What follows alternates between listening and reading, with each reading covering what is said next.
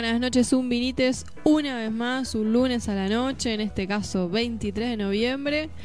Todos los días me voy a seguir sorprendiendo de que falta un mes para Navidad. Eh, es la última semana de noviembre. Ya no, se nos va noviembre también. Viste que no se sabe si Papá Noel pasó. Es eh, grupo de riesgo, Papá Noel, así Sí. que no, no debería estar trabajando. Hay que avisar, hay que ir como trabajando esta idea con las niñas de los hogares. Espero que no esté escuchando ninguno, porque si no nos van a matar los padres oyentes. Bueno, pero por ahí, eh, como es Papá Noel, ya le pusieron la vacuna. La rusa. Seguramente, sí, sí, la rusa. Por ahí ya le pusieron la vacuna y nos sorprende Papá Noel. Y llega igual. Pero si no le pusieron la vacuna, Papá Noel hay que cuidarlo, así el año que viene vuelve. Esa sería la idea, ¿no? Igual yo le voy a escribir una carta, a ver si me deja algo. ¿Vos le vas a escribir carta a Papá Noel? Eh, me parece que Argentina no sé si está dentro de la lista. Y tenemos pocos casos y es verano. Yo creo que estos son los países que va a recorrer Papá Noel. Pero no hay mucha. No se mueve mucho la economía como para que Papá Noel pueda llegar. Pero si Papá Noel tiene su... Papá Noel tiene sus duendes. Pero no. ¿Qué tiene que ver la No, son- no economía? es trabajo esclavo los duendes de Papá Noel. Bueno, pero bueno, pero hay que tener vocación, como los docentes igual. Está bien. Dale, duendes. Entonces no nos podemos quejar más. Los docentes tampoco. Bueno, sí, pero los duendes oh, es una excepcionalidad. Bueno, duendes, estamos en pandemia. Queremos un regalito para Navidad. Eh, y otra cosa que me sorprendió mucho, eh, además de la inmediatez de fin de año, es que el, el fin de semana pudimos eh, salir después de no sé cuántos meses. Y de. O sea, salir a la noche, ¿no? Salimos a tomar algo. Muy locos. Una, claro, dos gaseosas. Eh, y estaba lleno el centro de Suipacha. Y ahí dije, el mundo está saliendo y nosotros estábamos encerrados. Poco, la verdad que bueno, no, no, no quiero ser hortiva, ¿no? Pero poquito protocolo, la verdad. Había alcohol en la mesa. Poco barbijo, mucho saludo con abrazo, poca distancia. En este momento tenemos. Eh, eh, eh, eh, ah, y unos cuantos. Eh, 21 casos activos en Zipacha. y unos 35 en Mercedes. Casos activos. Casos activos. Ah, Sí, en sí. comparativa poblacional. Estamos, Mercedes es, lo, es un paraíso. Estamos también. No. No, no, por la cantidad de población no. Bueno, pero no estamos bien. Pero vamos para mal, peor. pero vamos bien. Claro, ¿cómo era? Carlos. Eh, Carlos o Macri, ¿quién dijo eso? No, Menem, es viejas. Ah, eh, original es mal, pero Menem. vamos bien. Bueno, hoy tenemos un programa con mucha, mucha, mucha información internacional, información nacional. Tenemos un recontra tema del día. Gracias a nuestro técnico y profesor en historia, Sebastián. Vamos a estar charlando sobre rosas y ahí como que lo unamos también con un debate, así que si quieren participar. De hecho, ya recibimos mensajes sobre ese debate por el flyer que publicamos. Eh, de hecho, nos hicieron una observación. Vamos a hacer una leve modificación a la, a la, a la pregunta de- del tema del día. La original era rosas sí o rosas no. Y nos preguntaron, ¿por qué rosas no puede ser rosas sí y no? Como la tercera posición. Así que cualquiera de las dos, de las tres posiciones, escuchamos sus, sus comentarios sobre al respecto. Para mí ha sido una imagen, bueno, después lo hablaremos, muy amada y muy odiada, como las, de las primeras grietas. Sí, es un poco anacrónico, pero bueno, hay personas que todavía se siguen autodenominando rosistas o antirrosistas, ¿no? Eh, parece que tiene que ver con esto que hemos hablado tantas veces de- del binomio, ¿no?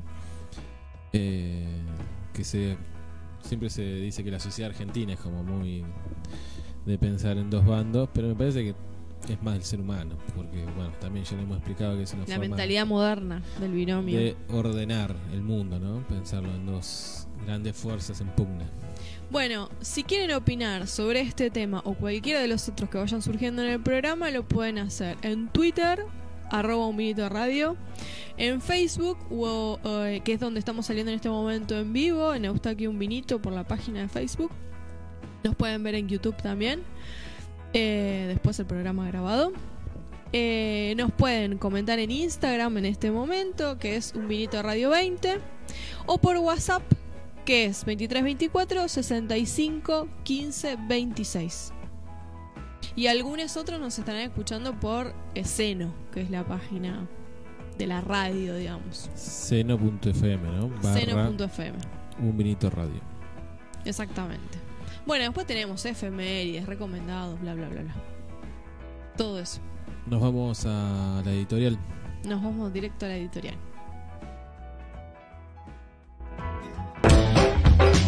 Lo que pensamos. Es políticamente incorrecto. Lo decimos. Lo decimos. Siempre hablo con lo que siento con absoluta sinceridad. Tenemos convicciones. Lo defendemos. Tenemos ideas. La editorial de un vinito. ¿Por qué estás tan nervioso? No queremos monopolios mediáticos. Nuestros ideales en el aire. Tranquilízate, por Dios.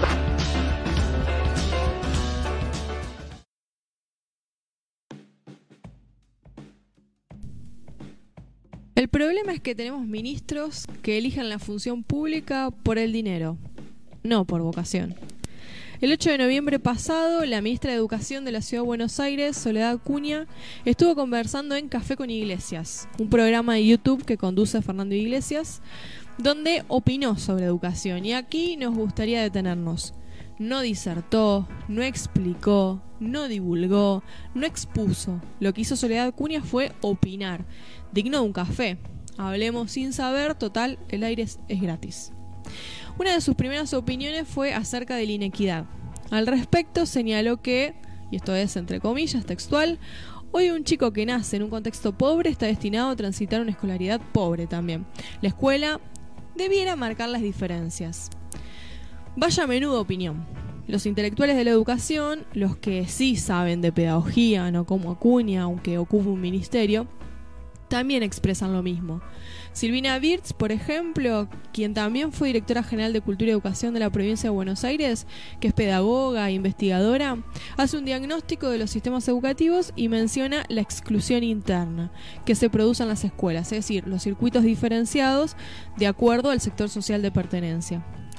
Los sociólogos franceses, Baudelot y Stablet, o los estadounidenses Bowles y Gintis, ya en la década del 70 y el 80 investigaron las diferencias en las trayectorias que se producen en las escuelas, pero, pequeño, pequeñísimo detalle, todos estos teóricos, entre otros, denuncian esta maniobra del sistema educativo en estrecha vinculación con el sistema capitalista, lo que Acuña no quiere hacer, porque de hacerlo tendría que ser zurdita, esa manera de pensar el mundo que desprecia después de haber cursado en sus años jóvenes en una escuela pro-nazi de Bariloche. Otra de sus brillantes opiniones fue acerca de la enseñanza y el aprendizaje. Si siendo de ciencias políticas nada quiere saber de pedagogía, de didáctica, no la vemos bien. En fin, planteó que hay que dejar de hablar de aprendizajes para hablar de enseñanza, también textual. El problema no es de los chicos que aprenden mal y por eso les va mal en las evaluaciones nacionales e internacionales. El problema es que enseñamos mal y enseñamos a enseñar mal.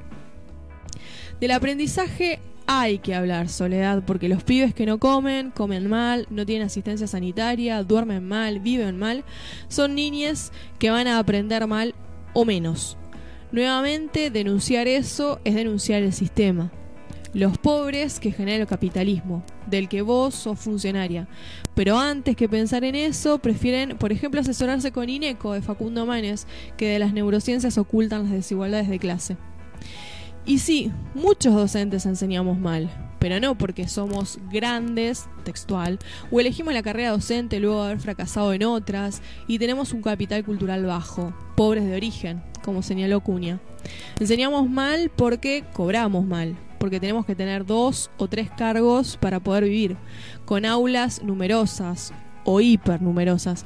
Y eso, querida Soledad, nos quita tiempo para planificar según los grupos que tenemos, perfeccionarnos, leer o acceder al capital cultural hegemónico que tanta satisfacción te genera.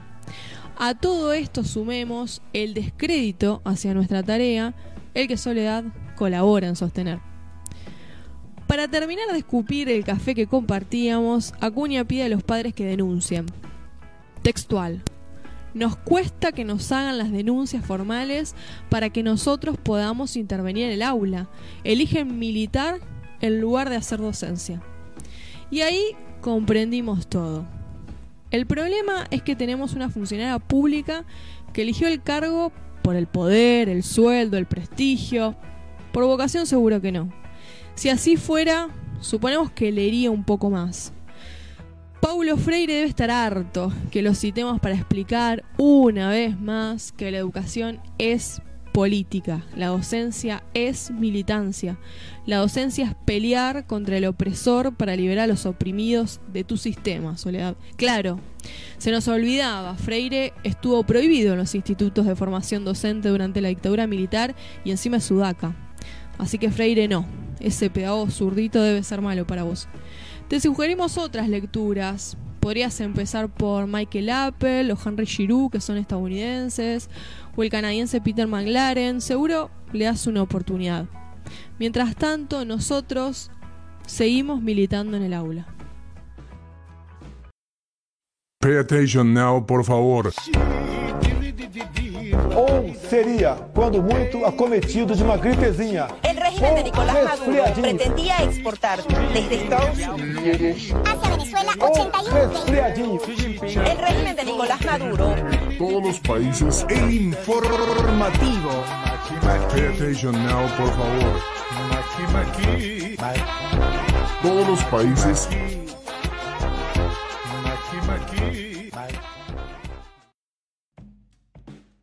Después de la editorial y del descargo con Soledad Acuña, eh, hacemos un pantallazo del mundo cómo está a través de las noticias.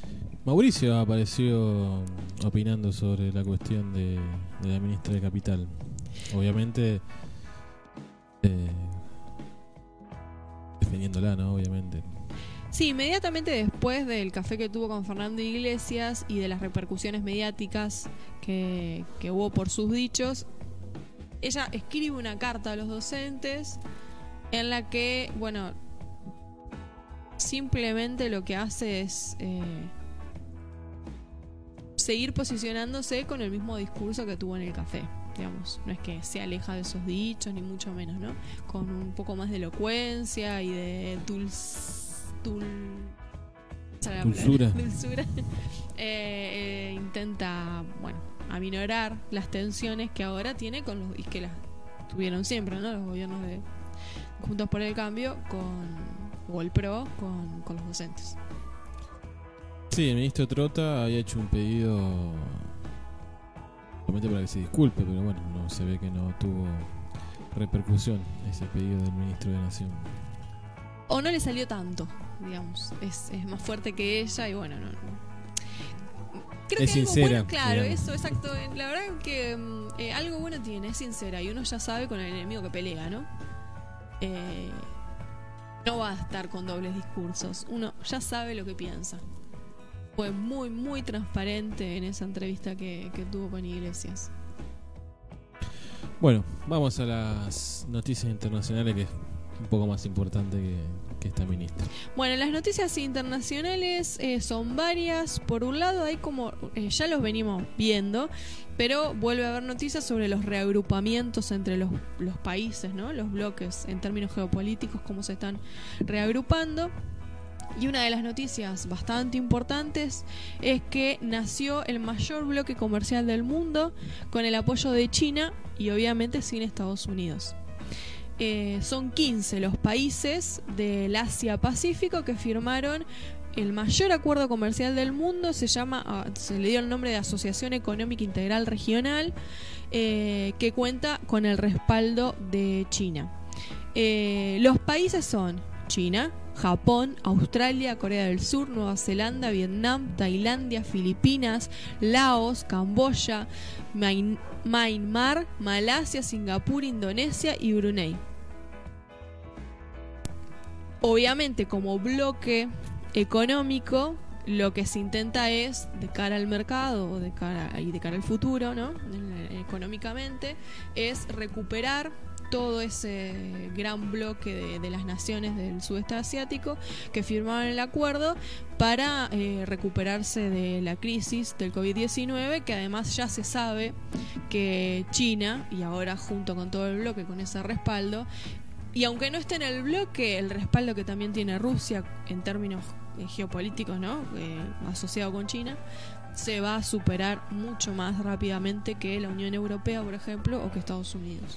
Sí, son economías como más jóvenes, ¿no? No, no, están eh, en el final de su esplendor como puede ser Europa, que bueno, ya después de la Segunda Guerra nunca volvió a ser lo que era. Eh, y Estados Unidos que vemos que también, que ya está menguando su hegemonía mundial. Sería interesante que todas las transacciones que se hagan dentro de este nuevo bloque comercial eh, dejen de lado el dólar. Ese sería algo importante que terminaría beneficiándonos a todos, ¿no? Eh, esto que tanto hemos hablado de la dependencia del, dólar, ¿no? Y tal vez diversificar eh, la cuestión de reservas internacionales con otras divisas. Sobre el dólar, eh, sí, las noticias que, salen, de hecho hay una de las noticias, que la podemos mencionar ahora, es que una gran pregunta, ¿no? Una, nota que salió en página 2, escrita por Federico Kucher, eh, que se pregunta cómo salir de la peor crisis. Y para ser súper sintéticos, eh, uno de los planes que está, entiendo, en la cabeza de los que está de todos los que están pensando en cómo salir de la crisis es justamente la devaluación del dólar, porque eso lo que haría es licuar las deudas que tienen la mayoría de los países. Entonces, bueno, ahí Estados Unidos también tiene un gran, una gran avanzada contra su moneda. Sí, igualmente también el mayor También tiene- beneficiario claro. de, de esa devaluación va a ser el propio Estados Unidos, porque es el país que más deuda tiene en el mundo, ¿no? Sí, como corre, sí, también tiene deuda. Eh, de hecho, se decía que uno de los principales desafíos que va a tener Biden va a ser justamente la cuestión económica. eh, una economía en recesión con un peso de deuda tan importante. Que justo eh, viendo ayer País de Boludos, edición especial de sobre Colombia, sobre la violencia que está viviendo Colombia, hablaban de Clinton y me puse a buscar. Y Clinton había terminado su, sus dos mandatos con superávit. Así que a partir de Bush, Estados Unidos entró en una vorágine de emitir deuda, emitir deuda, emitir deuda. eh, Que bueno, lo lleva a estos niveles que lo hacen impagable. Lo que se pregunta eh, este autor de la nota que salió publicada en página, Federico Krucher, es que en este escenario de inflación en dólares que es necesaria para licuar las deudas, la pregunta sería qué capacidad va a tener la moneda de Estados Unidos para seguir siendo la gran reserva de valor del mundo.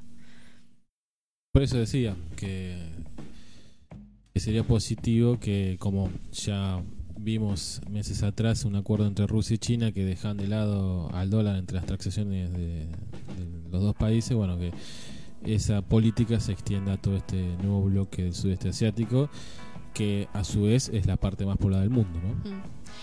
Sí, y si bien dice que Lo que augura Claro. un muy buen futuro para ese bloque Sí. comercial. Si bien a muchos economistas les cuesta pensar o imaginarse la caída del dólar norteamericano, muchos otros sí empiezan a incorporarlo entre los escenarios de, probabilidad. De hecho, cuenta de algunos eh, financistas o que hacen especulación financiera que apostaron a la pérdida del dólar y ganaron mucha guita en este momento. Eh, entonces, bueno, ahí el escenario del dólar es a nosotros nos beneficiaría la, Sí. la evaluación del dólar. No, vamos a apostar por eso. Eh, sin hacer nada, el Claro. peso se apreciaría en contraste con el dólar. ¿no? En Exactamente. términos nominal, igual. En la economía cotidiana eh, y sobre todo los comerciantes argentinos van a seguir aumentando, aunque se devalúe el dólar. Bueno, y después hablábamos del bloque de los países asiáticos que recién mencionábamos. Después, otro de los que está tratando de establecer acuerdos multilaterales es la Unión Europea. Y habíamos hablado en un vinito eh, que la Unión Eu- Europea con el Mercosur intentaban cerrar acuerdos y que uno de los impedimentos para cerrar acuerdos eran las políticas medioambientales de Bolsonaro. Y otro, los aranceles a los productos primarios, que es lo que vende Sudamérica, de Francia. Sobre todo los agropecuarios. El mayor perjudicado en ese acuerdo va a ser Argentina. Pero eh, ahora, digamos, la Unión Europea, es una nota que salió en Fobae, la Unión Europea necesita Necesita mercados. mercados, entonces dejaría de lado esta idea, digamos, e- este primer No era impedimento. tan malo, Jair. Bueno, está bien. Podemos ver qué hacemos más adelante con la Amazonia brasileña y cómo la protegemos, ¿no? Porque Pero nos queda un montón de tiempo, ¿no? Claro. El ambiente sigue aguantando. Pero la- la- necesitan establecer una competencia comercial y lo que también entiende la Unión Europea es que el Mercosur, ¿no? Eh, los países su- eh, su- sudamericanos tienen una importancia enorme y están siendo disputados y eso eh, la Unión Europea lo ve muy bien también por China y todo el bloque asiático eh, justamente por nuestros recursos naturales nuestra materia prima etcétera entonces quieren cerrar cuanto antes acuerdos con el Mercosur Y en términos relativos también es un continente muy poco poblado en comparación a Europa y a China, ¿no? Exactamente. Ahora, la Unión Europea también tuvo problemas, eh, digamos, como que está en crisis eh, políticamente la Unión Europea, porque eh, de hecho así lo titula eh, el TELAM. Eh, internacional, crisis en la Unión Europea. Bueno, intentaron cerrar el presupuesto para el año que viene, la Unión- eh, toda la Unión Europea, y hubo Con dos ese países. fondo de incentivo, ¿no? Para tratar de recuperar la economía después del, del COVID. Y hubo dos países que se opusieron, que son Hungría y Polonia. Bloquearon el presupuesto y todo el plan post pandemia que, que, bueno, que se iba a aprobar. Uno de los talones de Aquiles de la Unión Europea es la desigualdad en lo- la expansión de una economía como la que puede tener Hungría o Polonia comparada con la de Alemania y Francia, ¿no? Esos ajustes de economías tan desarrolladas y otras tan poco desarrolladas en esa comparativa hace que siempre sean más perjudicados porque no pueden tener un nivel de competitividad eh, como Alemania. Bueno, uno de los casos que, que explotó esa burbuja de la Unión Europea fue Grecia hace un par de Claro, años exacto. no Sí. se pudo sostener eh, los ítems o, o los niveles, por ejemplo, de libre comercio que exige la Unión Europea entre sus miembros cuando vos tenés una economía mucho menos desarrollada. No puedes competir con esos países, te comen vivo. Y eso es lo que sucede. Bueno, Polonia y Hungría están tratando de, de cubrirse de justamente de esa nueva oleada que, como ya también lo hemos explicado otra vez, lo que va a hacer esto es más concentración de capitales todavía. Más concentración de capital, pero hay otra noticia al respecto. A mí me generó muchísima curiosidad, no sería la palabra, pero mi reacción fue, ay, ahora se vinieron a acordar de esto. Ante el avance eh, estrepitoso de las eh, compañías de Internet, eh, por ejemplo Google, eh, entre otras Amazon, Microsoft, todas las compañías que circulan en Internet, ahora muchos de los estados intentan ponerle límites a esas grandes tecnológicas porque se dieron cuenta que se están convirtiendo en grandes monopolios. Ay, que yo no puede ser. Pero claro, el problema es que estos grandes monopolios tecnológicos empiezan a tener tensiones con los estados y con los intereses de los estados. Por eso intentan ahora establecer alguna legislación que eh, los eh, encuadre, digamos. Y empieza a tener tensiones con los viejos monopolios, como por ejemplo el petróleo. ¿no? Exactamente, sí, también. Eh, es una pelea entre diablos, digamos, ¿no? Se están peleando, ¿no? No es que hay uno bueno y uno malo acá, son todos malos. Uno Sí. que está tratando de seguir sosteniendo su, su caudal hegemónico en la economía y otro que viene como una locomotora. Un poco lo que pasa geopolíticamente con China, ¿no? Es como Estados Unidos tratándose de aferrar a su hegemonía de, que tuvo después de la Segunda Guerra Mundial y China que avanza, avanza, avanza y parece imparable. Las tecnológicas son exactamente lo mismo. Mm. Va a ser muy difícil, por más que lo encuadren, podrán retardar un par de años su desarrollo, pero no creo que puedan sostenerlo por Sí, cuando mucho ya tiempo. están desarrollados también. Las, las, las críticas o los puntos que se deberían estar mirando son las prácticas monopolísticas. Chocolate por la ahora se dieron cuenta de eso. 200 Cuando permitieron que- los oligopolios. Eh, el trato desfavorable a los productos de, la de otras competencias en sus plataformas, uso abusivo de los datos de los clientes, cuando también se los venden, ¿no? y adquisición de todas las pequeñas empresas con potencial de amenazar su hegemonía. Claro, van comiendo. Sí, sí, es son un monopolio imparables. eso. Claro, exactamente. Bueno, ahora como Y con todo el desarrollo de la inteligencia artificial, obviamente Más son todavía. vanguardia y es lo que viene. Exactamente. Así que bueno, ahí hay como se, se va a reestructurar. Uno, uno puede ver, imaginarse cómo puede ver cómo se está como, eh, los bloques en el mundo se están como reagrupando. Esto que cómo se están moviendo los rompecabezas. vemos de Facebook, que parece inocentemente una red social, es muy probable que, como decíamos el lunes pasado, que el 30% prevén que para 2030 el 30% del ejército inglés sean robots. Bueno, es probable que Facebook o alguna de estas empresas, que en realidad son todo más o menos lo mismo, terminan proveyendo esa tecnología a los ejércitos, digamos, de una red social a ser un eh, proveedor militar. Bueno, el que estuvo aventurando como nosotros lo hicimos el jueves, qué es lo que va a pasar con el mundo post pandemia es, por un lado, Bill Gates, pero yo, eh, en mi humilde opinión, se quedó corto Bill Gates con sus, aven- sus aventuras post pandemia, porque tengo otra para contarles, que es una escritora, otra, otra em, visión sobre la post pandemia, de una escritora que se llama Kliman, de apellido Jenny Kliman, mucho más interesante. Bueno, empecemos por Bill Gates. Bill Gates dice que va- se van a producir una serie de cambios en el ámbito laboral y social. Virtualidad para los negocios. Ahora, por ejemplo, se va a instalar la idea, ¿tengo que estar ahí físicamente o puedo mandarte el archivo por mail y, y mi firma escaneada, ponele? ¿Será necesario viajar para estas cosas? Eso se va a instalar después de la pandemia.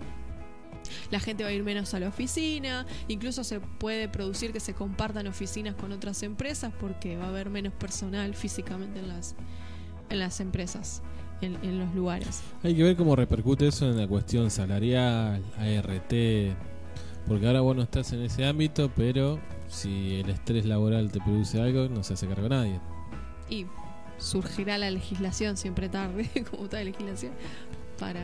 Eh, ahí va a haber toda una disputa también, ¿no? Me imagino de los sindicatos, de las organizaciones mm, de los trabajadores, de cómo regularizar toda esta nueva situación. Otra de las cosas que prevé es la sofisticación del software. Él dice, cuando empezó la pandemia, la verdad que el software, lo que los que estaban disponibles eran un poco torpes, pero seguramente se vaya ahora a poner muchísimo más esfuerzo en la innovación de los software que están o en la creación de otros. Así que ahí va a haber muchísimos avances por la experiencia que hubo ya con el COVID-19 y con eh, la cuarentena. Otra cuestión va a ser la redefinición urbana. Es decir, como no va a ser necesario viajar al trabajo todos los días, porque vamos a tener más disponibilidad de home office, la gente va a decidir trasladarse de las grandes urbes a ciudades menos pobladas, porque total no va a ser necesario viajar tanto. Hablamos de personas que tengan el poder adquisitivo necesario para hacer esa mudanza, Claro. comprar. Comprar toda una casa, un terreno, el Eh, fuera y...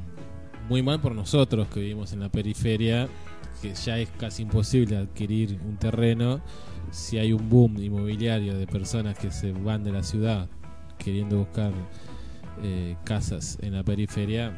Bueno, si ahora es imposible, va a ser directamente impensado poder adquirir la casa propia, o el terreno propio, ni siquiera casa.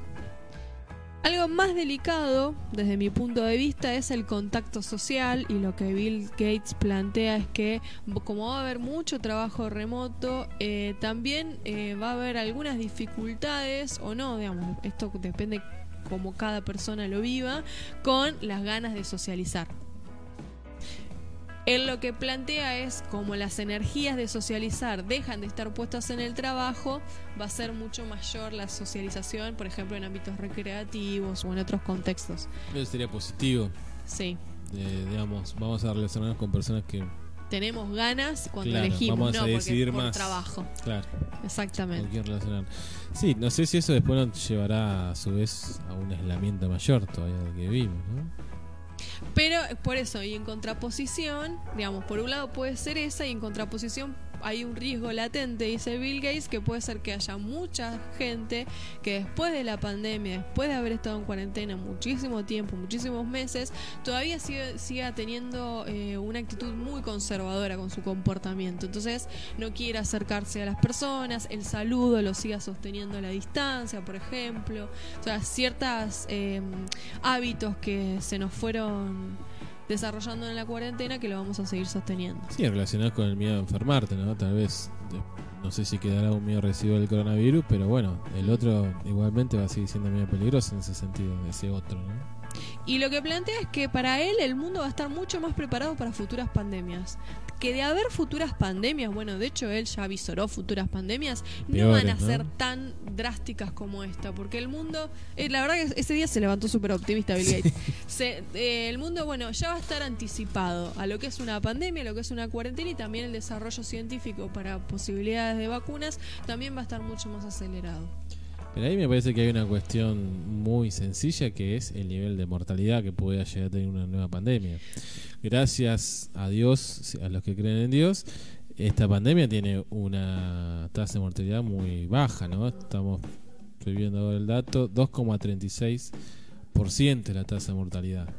Destacó, en ese sentido, destacó cómo atendieron la pandemia Corea del Sur o Australia, que él menciona esos dos países, porque una de las características de ambos es que eh, hicieron exámenes, no testeos, a todas las personas que fueran eh, dudosas de poseedores de COVID-19 y rápidamente, además del testeo, las pusieron en cuarentena.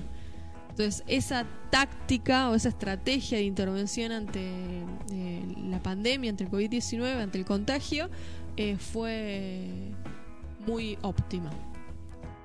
Después hizo algunas otras predicciones, por ejemplo, él dice que Estados Unidos va a volver a su vida normal en verano 2021. Va a tener un año, pero Estados Unidos le mete para adelante, Ya. por ejemplo. Claro, sí, sí, ya. Bueno, me- no sé cómo será la cuestión de la vacunación, porque tienen que vacunar cerca de 300 millones de personas Mm. en un mes, un mes y medio. Así.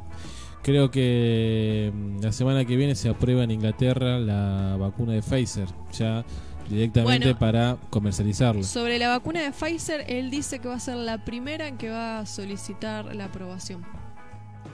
Hoy Y que va a ser la primera en circular. Leí un título que Boris Johnson, o la administración de Boris Johnson, está ahí aprobándola la semana que viene ya para comenzar la comercialización. Eh, y esta semana supuestamente Argentina cerraba contrato con Rusia. Se firmaba el contrato, este, este preacuerdo ese hecho fu- se plasmaba en un papel, digamos. Se confirmaba. Bueno, pero yo les decía que además de las predicciones Bill Gates, hay otras predicciones que son de una periodista y una escritora eh, que se llama Jenny Kliman, yo la verdad no la conocía, eh, que escribió un libro que es Sex Robots, robots sexuales y vegan meat, comida vegana. Eh, y ahí hace predicciones sobre las tecnologías en nuestro futuro. ¿Cuáles son esas predicciones? La, el desarrollo de los robots sexuales. O sea, nos vamos a encontrar con robot sexual. De hecho, ella Si cuenta hablamos que esto de le los encuentros con otros, tal vez sea Sí. con un otro, pero no humano, sería este caso. Sí, sí. Bueno, ella de hecho cuenta que eh, recordarán que hay un robot sexual que es Harmony. Y ella le pudo hacer una entrevista a Harmony. Eh, y dice que es una creación impresionante que al principio cuando otros le habían hecho anteriormente a ella entrevistas a este robot sexual esta robot sexual, ¿no? Porque esto es algo de lo que critica en su libro, cómo es, es, es objeto la mujer Sí, con el siendo desarrollo patriarcal. exactamente, con el desarrollo de los robots sexual. Eh, bueno, se ponía muy cachonda Harmony. Bueno, la fueron modificando es, y ahora es, es extremadamente inteligente. Y cuenta que, por ejemplo, le hizo una pregunta: ¿deberíamos estar preocupados por una muñeca como tú? Y Harmony le respondió que no, que ella estaba ahí para hacer de este mundo un- algo mucho mejor. Bueno, hay un capítulo de Black Mirror, que no sé si lo hemos nombrado alguna vez. Estaba tratando de buscar cómo se llama el capítulo. Pero bueno, no lo estoy encontrando. Mientras vos buscas, hay otro de los desarrollos tecnológicos que ella menciona se van a instalar a futuro, que son los vientres artificiales, los biovac, que son los es uno de los capítulos que ella retoma en su libro. Eh, sí, Ahora mismo vuelvo, se llama. Si alguno lo quiere ver, es excelente. Cayó Fran por algún momento, pero excelente capítulo. Eh, justamente hablando de los robots sexuales y bueno, las nuevas formas que la tecnología nos va a traer de relacionarnos.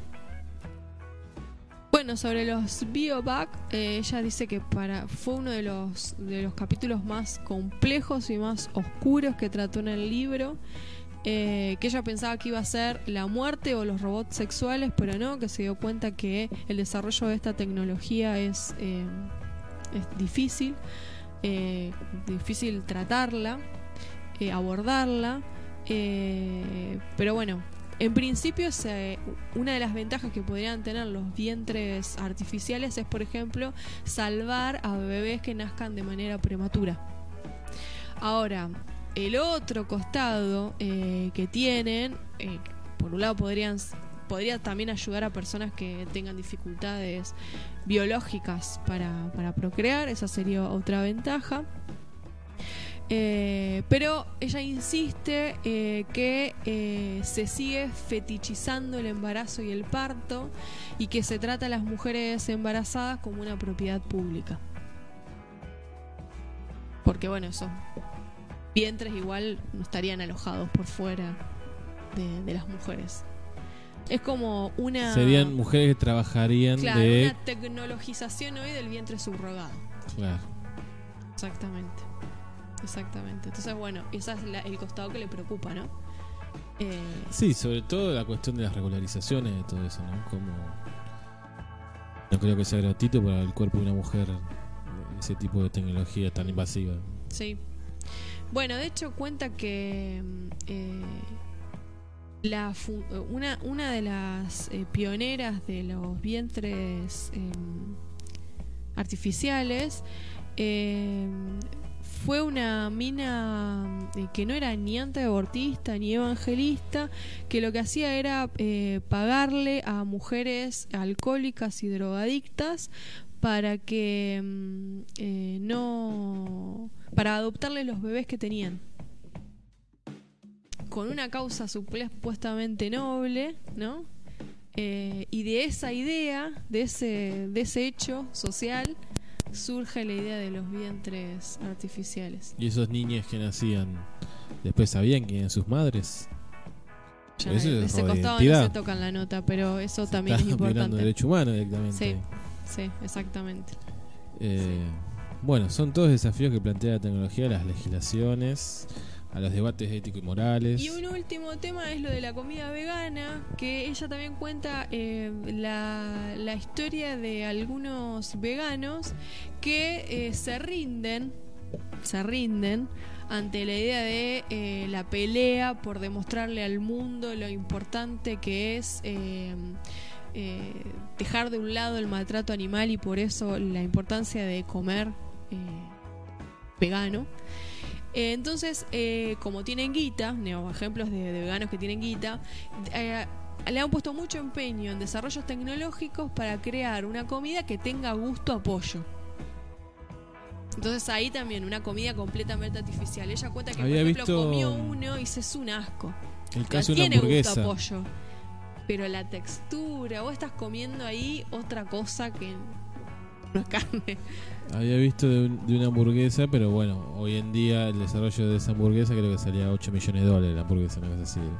Que era muy, muy caro, muy difícil de lograrlo, pero que daba ciertos. Era optimista en que en un futuro se pueda lograr hacer carne vegana. Cambios que se van a dar, y esto es lo que plantea la autora, eh, tecnológicos, pero que también nos van a implicar un desafío ético en muchísimos de esos casos. Sí, yo pienso que está bien en la cuestión del, veganismo, el sufrimiento animal, ¿no?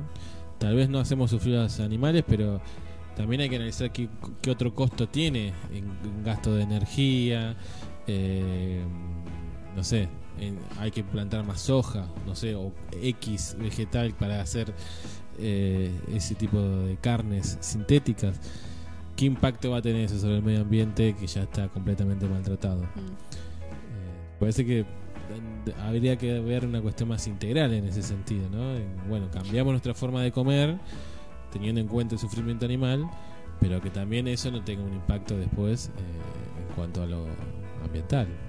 O estas industrias, qué nivel de residuos genera la industria que genera esta carne sintética. Ese sería el caso extremo de algunos veganos.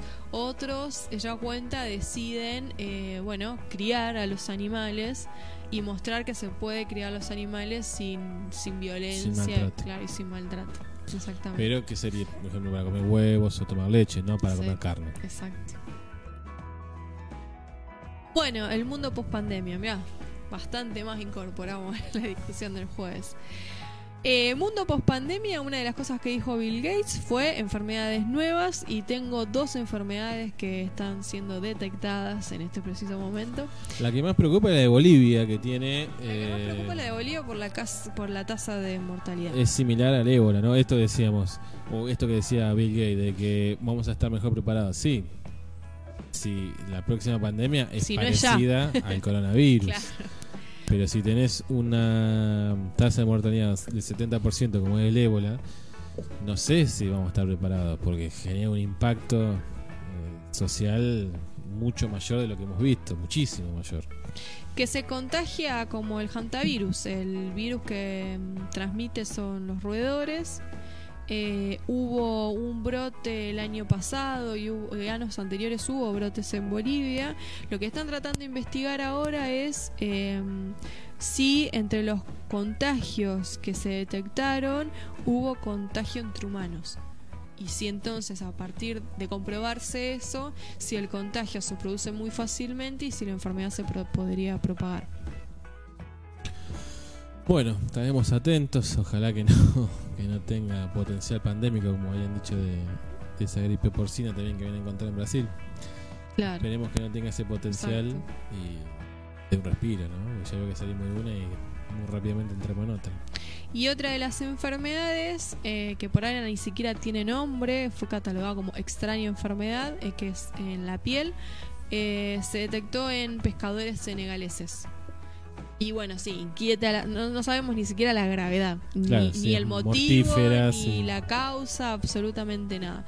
De hecho, van a ir a investigar A ver qué es. Eh, claro, que es pareciera ser una enfermedad infecciosa de la piel, tienen erupciones, fiebre, hasta, hubo, hasta ahora no hubo ningún muerto, eh, digamos, son lesiones en la piel, no se sabe la causa. Bueno, seguimos con un panorama poco prometedor para la vida en este hermoso mundo. Eh, a mí me gustaría seguir hablando de pandemias y clima y cambios que va a haber. eh, con hablando de desarrollo tecnológico, a veces tiene su lado positivo. Igual la verdad que cuando yo leía la nota pensaba en eh, bueno el desarrollo tecnológico para eh, evitar posibles catástrofes en los océanos, que de eso se trata el, lanzamiento científico. Nunca el desarrollo tecnológico para, no sé, cambiar las, los recursos eh, no renovables o cambiar el uso de ciertos contaminantes. Siempre como, no es prevención, ¿no? El desarrollo tecnológico. Sí, me parece que ahí empieza a jugar otras fuerzas que no tienen que ver con, con el avance científico, no. De hecho, tranquilamente podríamos hoy en día estar prescindiendo de, de los combustibles fósiles. Y sin embargo no lo estamos haciendo. Ahí hay una cuestión económica, de lo que decíamos hoy, ¿no? Esto de, de querer ponerle un marco regulatorio a las tecnológicas, justamente son estos grupos monopólicos que ya están eh, envejeciendo en, en cuanto a su hegemonía y tratan de aferrarse a lo que sea. Sí, a lo que nos referimos específicamente es que el sábado este que pasó eh, partió lo que se le dieron el nombre de Sentinel 6A, un satélite de medición del nivel de los océanos que es de última generación, surge a partir de la cooperación entre la NASA y la ESA, que son las agencias de espacial de Estados Unidos y la Unión Europea. Y lo que sostiene el mundo científico es que es una misión sin precedentes por la exactitud que tiene, supuestamente, el satélite. Eh, como se estima que va a empeorar muchísimo eh, los océanos en cuanto a su nivel de agua y por ejemplo cómo va a afectar a los países costeros eh, o la posibilidad de terremotos o tsunamis eh, lo que puede hacer es en muy pocos días hacer un escáner de todo el mundo el satélite y entonces estar súper actualizado de los cambios eh, que se producen en, en los océanos Y poder prevenir las catástrofes. sí Prepararse, ¿no? Para... Obviamente eh, hay otros detalles tecnológicos que no vienen al caso, pero la cuestión es que es mucho más minucioso en la información que puede brindar el satélite. Bueno, una pequeña buena noticia. En términos políticos, eh, lo que nos queda para decir es, en Latinoamérica específicamente, hubo eh, manifestantes en, en Guatemala que tomaron el Congreso y lo prendieron fuego. Guatemala está ardiendo. Hubo varias movilizaciones. Por un lado, movilizaciones sin ningún disturbio, pero contra el gobierno. Y movilizaciones que prendieron fuego el Congreso. Bueno, es La parte que todos de- quisimos de- hacer alguna vez, lo hicieron en Guatemala. del escenario tan complejo que tiene Latinoamérica, ¿no?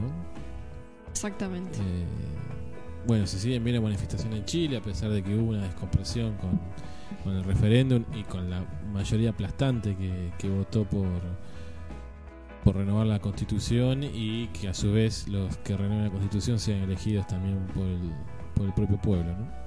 Eh, el detonante de la movilización fue el presupuesto que se aprueba, que no prácticamente no hay porcentaje destinado a los problemas económicos o las dificultades económicas que tienen los sectores populares.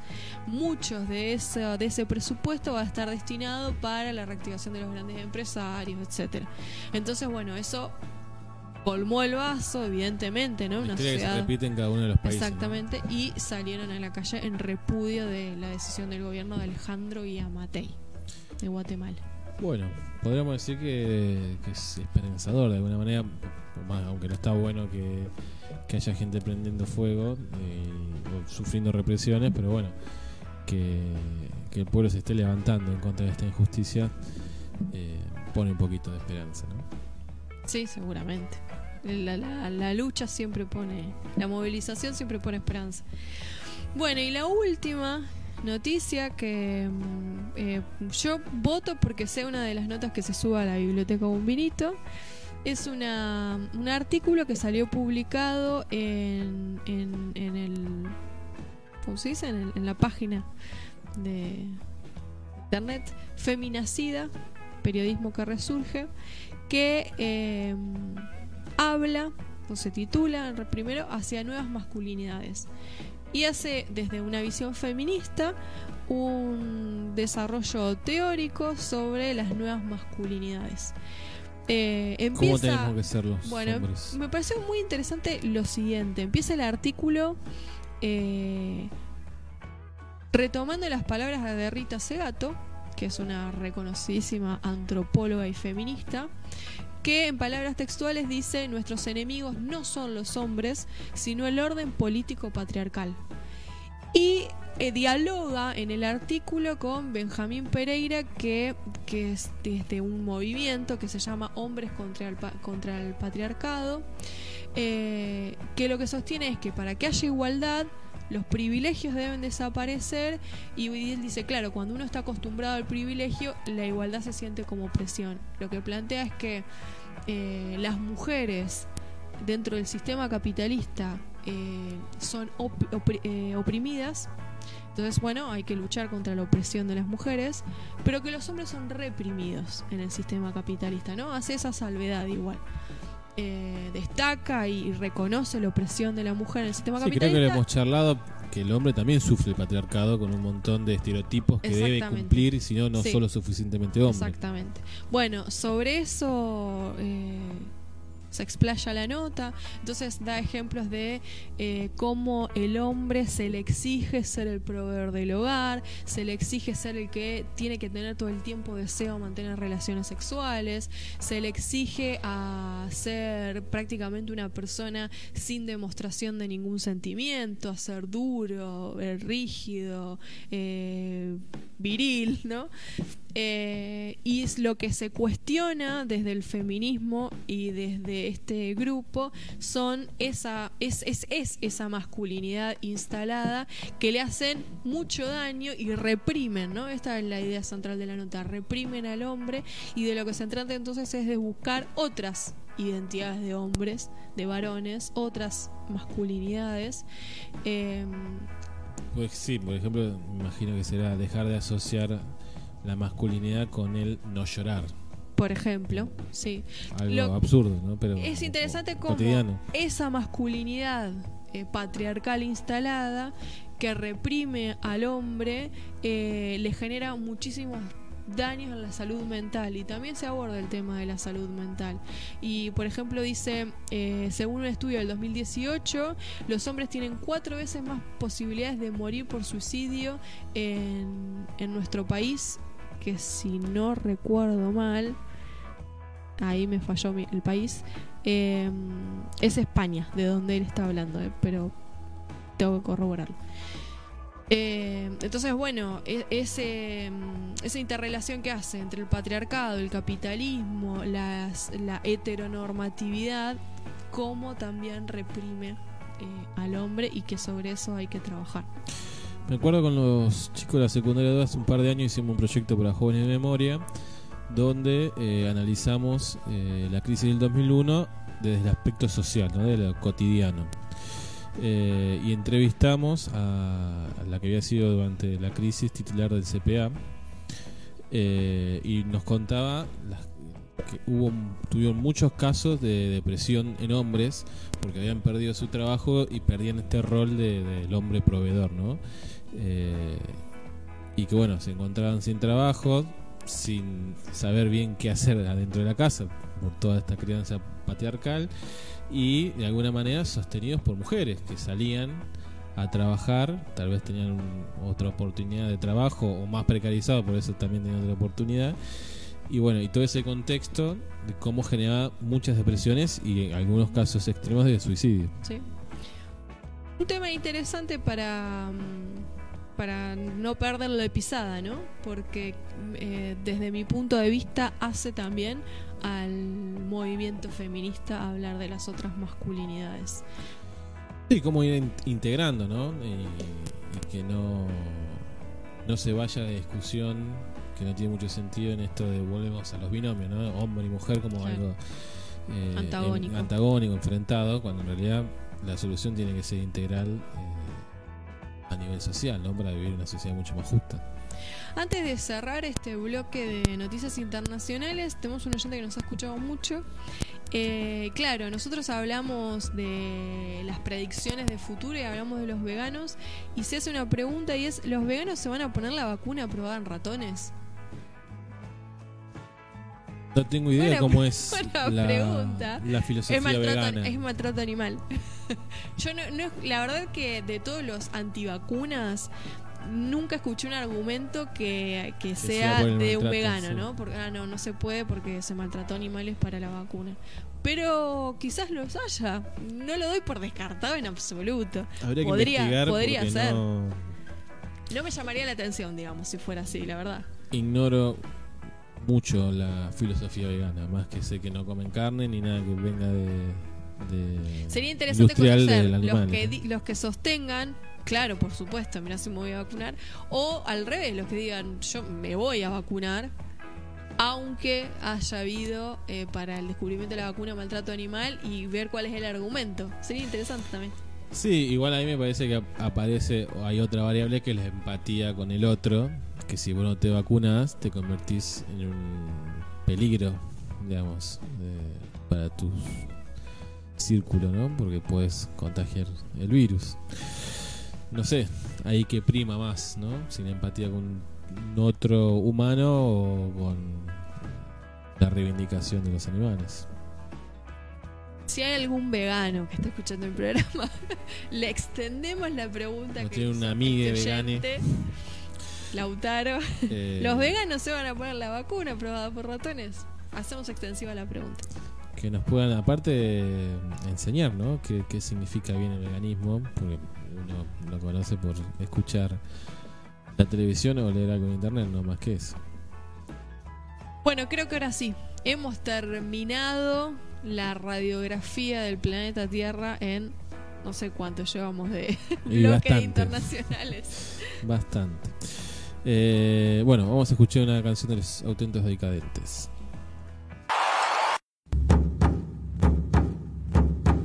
Noticias nacionales en Un vinito. Lo que pasa en el país. No queremos ser Valenzuela, queremos ser libres. Pantallazo por Argentina en esta ocasión, después de un arduo bloque de noticias internacionales. Bueno, arranquemos. Eh, Infobae publicó eh, una nota, como siempre, tendenciosa. Yo la, la pongo a discusión, la pongo a debate. Eh, El título es porque lo mino- claro, lo, lo- ¿no? claro, lo- Impuesto al viento. lo impuesto, ah, te cobran hasta el viento. Bueno, la cuestión es la siguiente. El intendente de Puerto Madryn, Gustavo Sastre, en abril pasado eh, aprobó, o sea, aprobó este, en su intendencia, digamos, ¿no?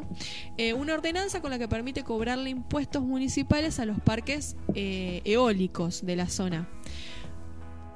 La ciudad, Puerto Madryn, está ubicada en el Parque Eólico Chubut Norte 1, que es considerado uno de los más grandes del país, que provee energía limpia a 330.000 hogares. Hubo disputas y tensiones con la Cámara Argentina de Energías Renovables, porque obviamente la, el planteo es, ante esta tasa, eh, es contraproducente para el desarrollo de energías renovables y de desarrollo eh, sustentable. El impuesto en realidad tiene la denominación de tasa de habilitación, inspección, seguridad, higiene y control ambiental, que se instala por los metros cuadrados de uso, eh, con un- que es un tributo que en realidad se le suele aplicar a todas las empresas. Obviamente Infobae lo que plantea es, bueno, en síntesis, es un impuesto al viento. Bueno, están haciendo uso de un recurso natural. Sí, están sacando una ganancia, que Exactamente. Bueno. La recaudación sí es muchísima porque eh, si una empresa hoy abonaba eh, anualmente 800 mil pesos en tasas municipales, ahora pasarían a abonar, igual quisiera corroborarlo, la verdad, porque sí, la cifra parece exacerbada. No sé cuántas son las ganancias, la verdad, de estas, de estas empresas. 10 millones de pesos al año es una diferencia, digamos, una capacidad de recaudación que tendría ahora el municipio muy considerable. Me parece que acá hay un problema eh, estructural general que, que viene un poco de este sistema federal medio extraño que tiene Argentina. En algo, en, en este tipo de cosas como hiperfederal, acá ya está un absurdo. Y en otras cosas completamente unitario, ¿no? Ahora después vamos a hablar de Rosas y de los federales unitarios. Eh, yo no sé si está bien que un municipio tenga la capacidad de cobrar ese tipo de impuestos, ¿no? Me parece que tiene que ser algo más estructural y una política más general de, hacia dónde vamos, por ejemplo, con el tema de energías, ¿no? Eh, o dónde conseguimos los recursos necesarios para que el, municipio eh, en cuestión tenga lo necesario para poder funcionar, porque ahí me imagino que hay una cuestión de faltante presupuestaria, eh, sin afectar el desarrollo de este tipo de tecnologías que son beneficiosas para todos y para el medio ambiente, ¿no? Eh, pero bueno, tiene que ver un poco con nuestra forma de ser también como sociedad de la cuestión de los parches, ¿no? Hay- una política integral a nivel a nivel país o a nivel provincia aunque sea no Otra de las voces por disonantes eh, fue la del secretario del sindicato de Luz y Fuerza Regional, porque lo que plantea es que la generación de energía que se hace en la Patagonia tiene como principal destino otras ciudades que no tienen nada que ver con la Patagonia. Entonces, ese recurso natural que se está utilizando en la zona, lo que se produce Sí, con la un beneficio que tiene otro. Claro, que tiene otro, exactamente. Eso es otro de los puntos de vista también. Bueno, eh, me acuerdo que esto que yo digo de los federalismos absurdo, eh, la represa de Salto Grande, que si no me equivoco está en Concordia, Concordia, la ciudad, se abastece de energía de la provincia de Santa Fe, Sí. porque como la represa es nacional y la responsabilidad de la energía es provincial y no hay un acuerdo, teniendo una represa en esa propia en esa propia ciudad, no, la energía viene de Santa Fe. Ujú.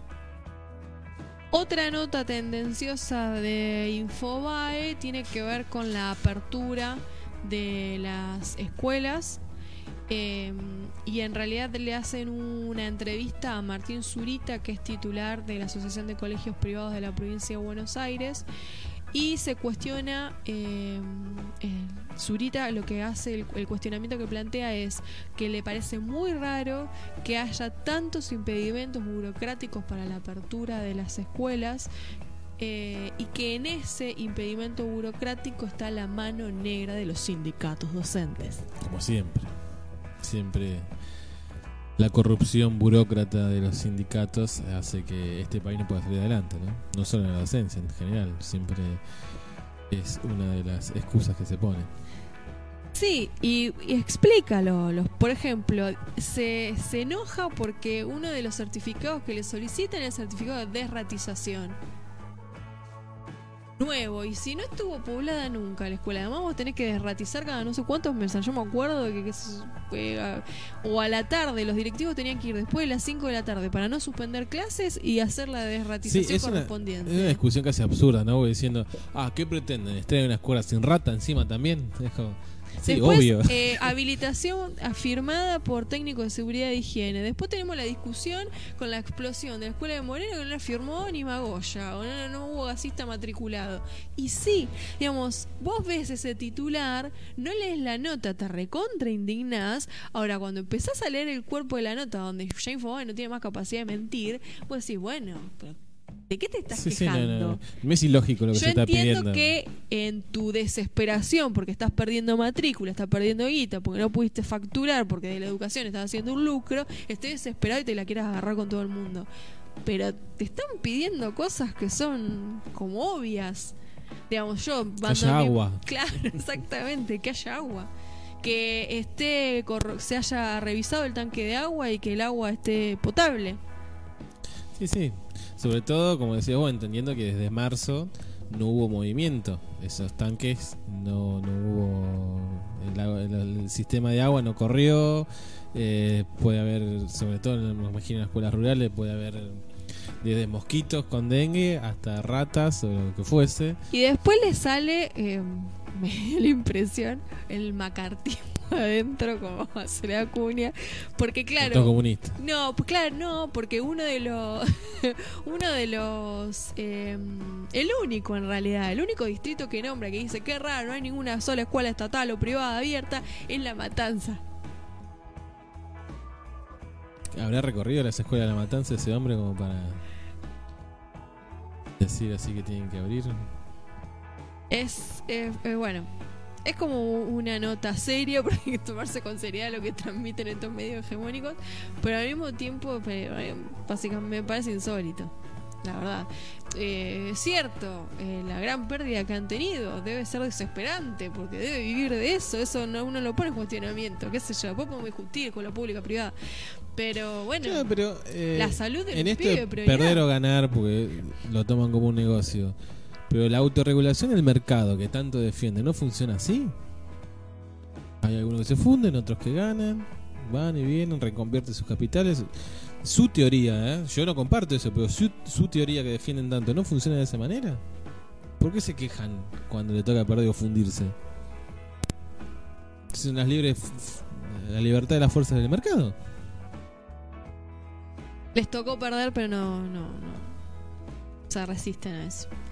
Bueno, hablando de salud y de medio ambiente, eh, donde se volvió a movilizar el pueblo es en Chubut, una vez más, contra la megaminería. Ya, esto es de muy vieja data, ya en el 2002 ah, se había impuesto el no a la mina, eh, porque ¿cuál es el argumento principal? Que la extracción eh, de, los, de, los minerales, eh, para la extracción se utiliza cianuro. Ese cianuro se va al agua y a las capas subterráneas, fue, contaminó todo. Eh, y ahora lo que quiere el gobernador Arcioni es habilitar la explotación eh, en el centro de la meseta patagónica y quiere volver a instalar la discusión de las megaminerías. Claro, hace 18 años que está con este tema. Que quieren echarle mano a eso.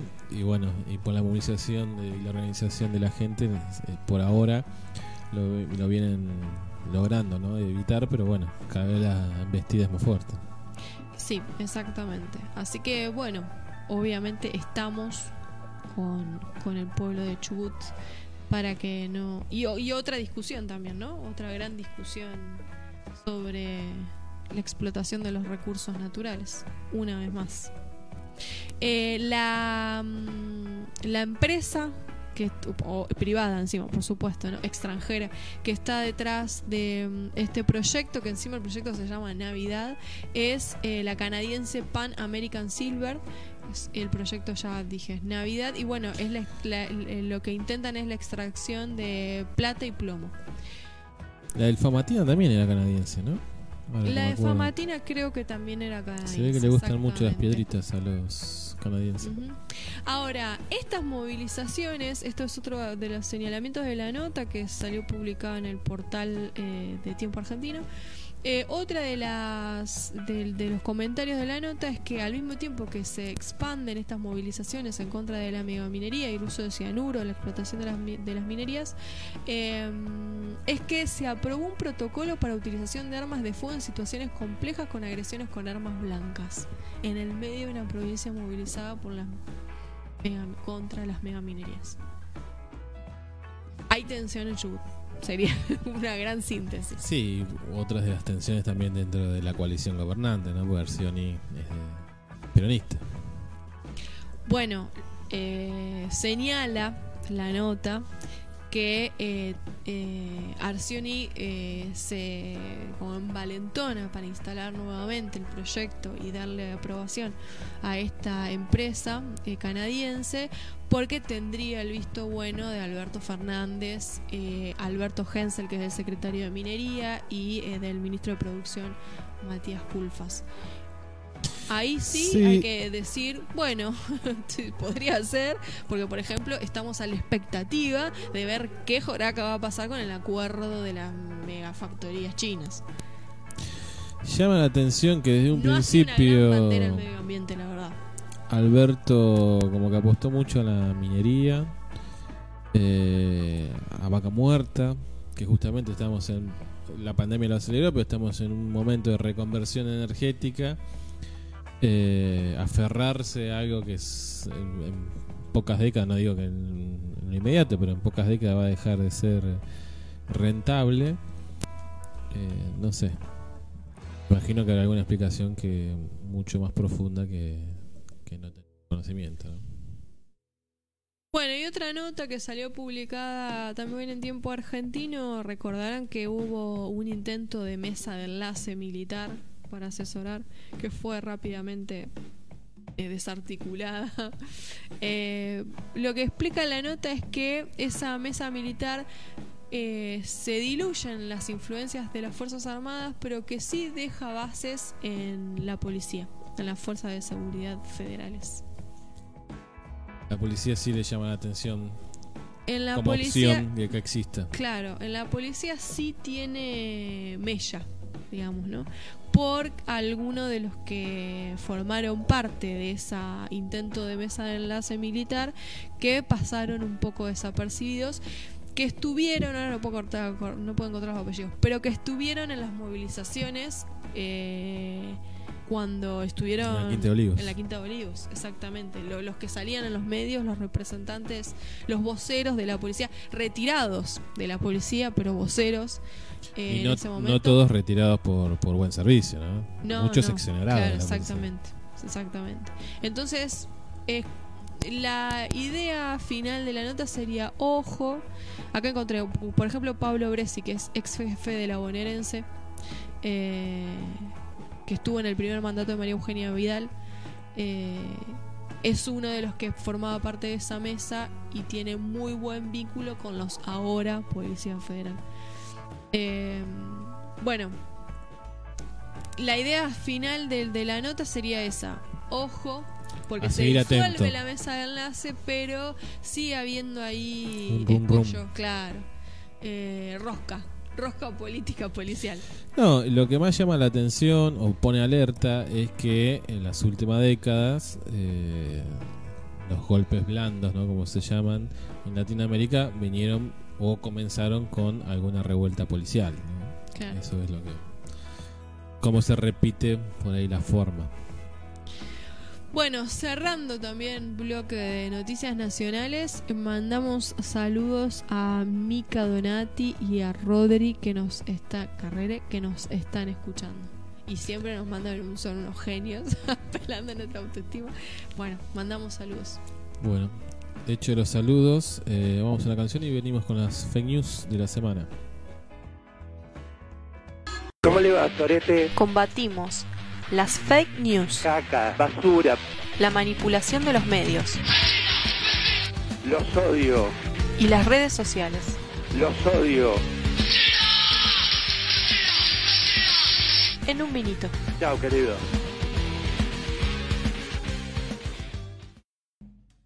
Fake news en un vinito tenemos de todo. Tenemos falsedades y verdades también.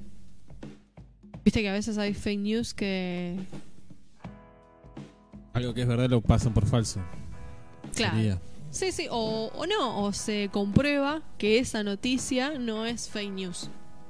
Para Ah, que dicen que es disipar news. ah, dudas. Claro. exactamente. Por ejemplo, eh, Alberto Fernández, en relación con eh, la legalización del aborto, una de sus premisas, una, una de sus expresiones eh, durante estos días, porque llevó el proyecto para ser tratado, eh, es que en los países en que el aborto es legal, eh, baja notablemente la cantidad de casos de aborto. Y eso lo vamos a confirmar. Es una frase verdadera la que dijo Alberto. Eh, por ejemplo, eh, el gobierno uruguayo estimaba, entre, donde el aborto es legal, entre el 95 y el 2002 se realizaban un promedio de 33.000 abortos ilegales por año y entre el 2002 y el 2013, después de la legalización, se realizaron 6.676. Obviamente una cifra Mucho. significativamente menor. Los estudios en, los pa- en todos los países que se legalizó el aborto lo que indican es que inmediatamente tras la legalización del aborto hay un aumento de los abortos, claro, bueno, y luego la curva desciende notablemente. Sí, me imagino también que eh, cuando se legaliza va acompañado de una campaña, ¿no? O de educación sexual. Exactamente. Entonces eso mediano plazo tiene un efecto a la baja, ¿no? Exacto. Eh, sí, y además la baja es absolutamente notable. Y otra, Así que los salimos de dos vidas tendrían que estar a favor. claro, porque la consecuencia Van a de la salvar más vidas. La consecuencia de la legalización, de la Según legalización su del lógica, aborto es que la cantidad de abortos que se producen que se caiga. Otro de los ejemplos que también lo mencionó Alberto, además de Uruguay, fue el de México.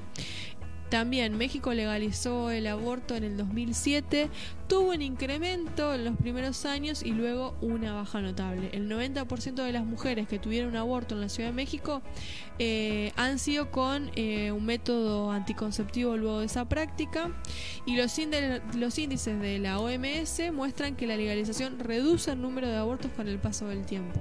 Entonces, los primeros años tiende a subir en comparación con las estimaciones de abortos clandestinos, pero luego cae drásticamente. Así que lo que dijo Alberto es verdadero Bien para el que tenga alguna duda. Después tengo una fake news eh, para mi amiga Mali. Que lo habíamos comprobado, ¿no? Habíamos comprobado que un día, no me acuerdo ya qué día, como el eje de la Tierra lo permitía, la escoba se iba a mantener parada. ¿Lo vimos? La escoba se mantuvo parada. Bueno, pero la No depende del que es falsa esa, esa idea, que no tiene nada que ver con el eje de la Tierra, sino nada más y, y sencillamente con las leyes de la gravedad. El, el centro de gravedad de la escoba está tan cerca de su base, por supuesto, una, eso puede ser en cualquier objeto, ¿no? Tan cerca de su base y que le permite estar eh, parada. ¿Pero funciona con escoba o con cepillo? Porque tienen distinta base. Ah, bueno, no, siempre que la base sea más amplia y que también las, las cerdas eh, sean duras, ¿no? Eh, o sea, si la base tiene una, una escoba no creo que de sustento, eh, le va a permitir, por las leyes de la gravedad, estar parada. No tiene- es, digamos, es una cuestión de física y no del eje de la Tierra. No astronómica. Exactamente.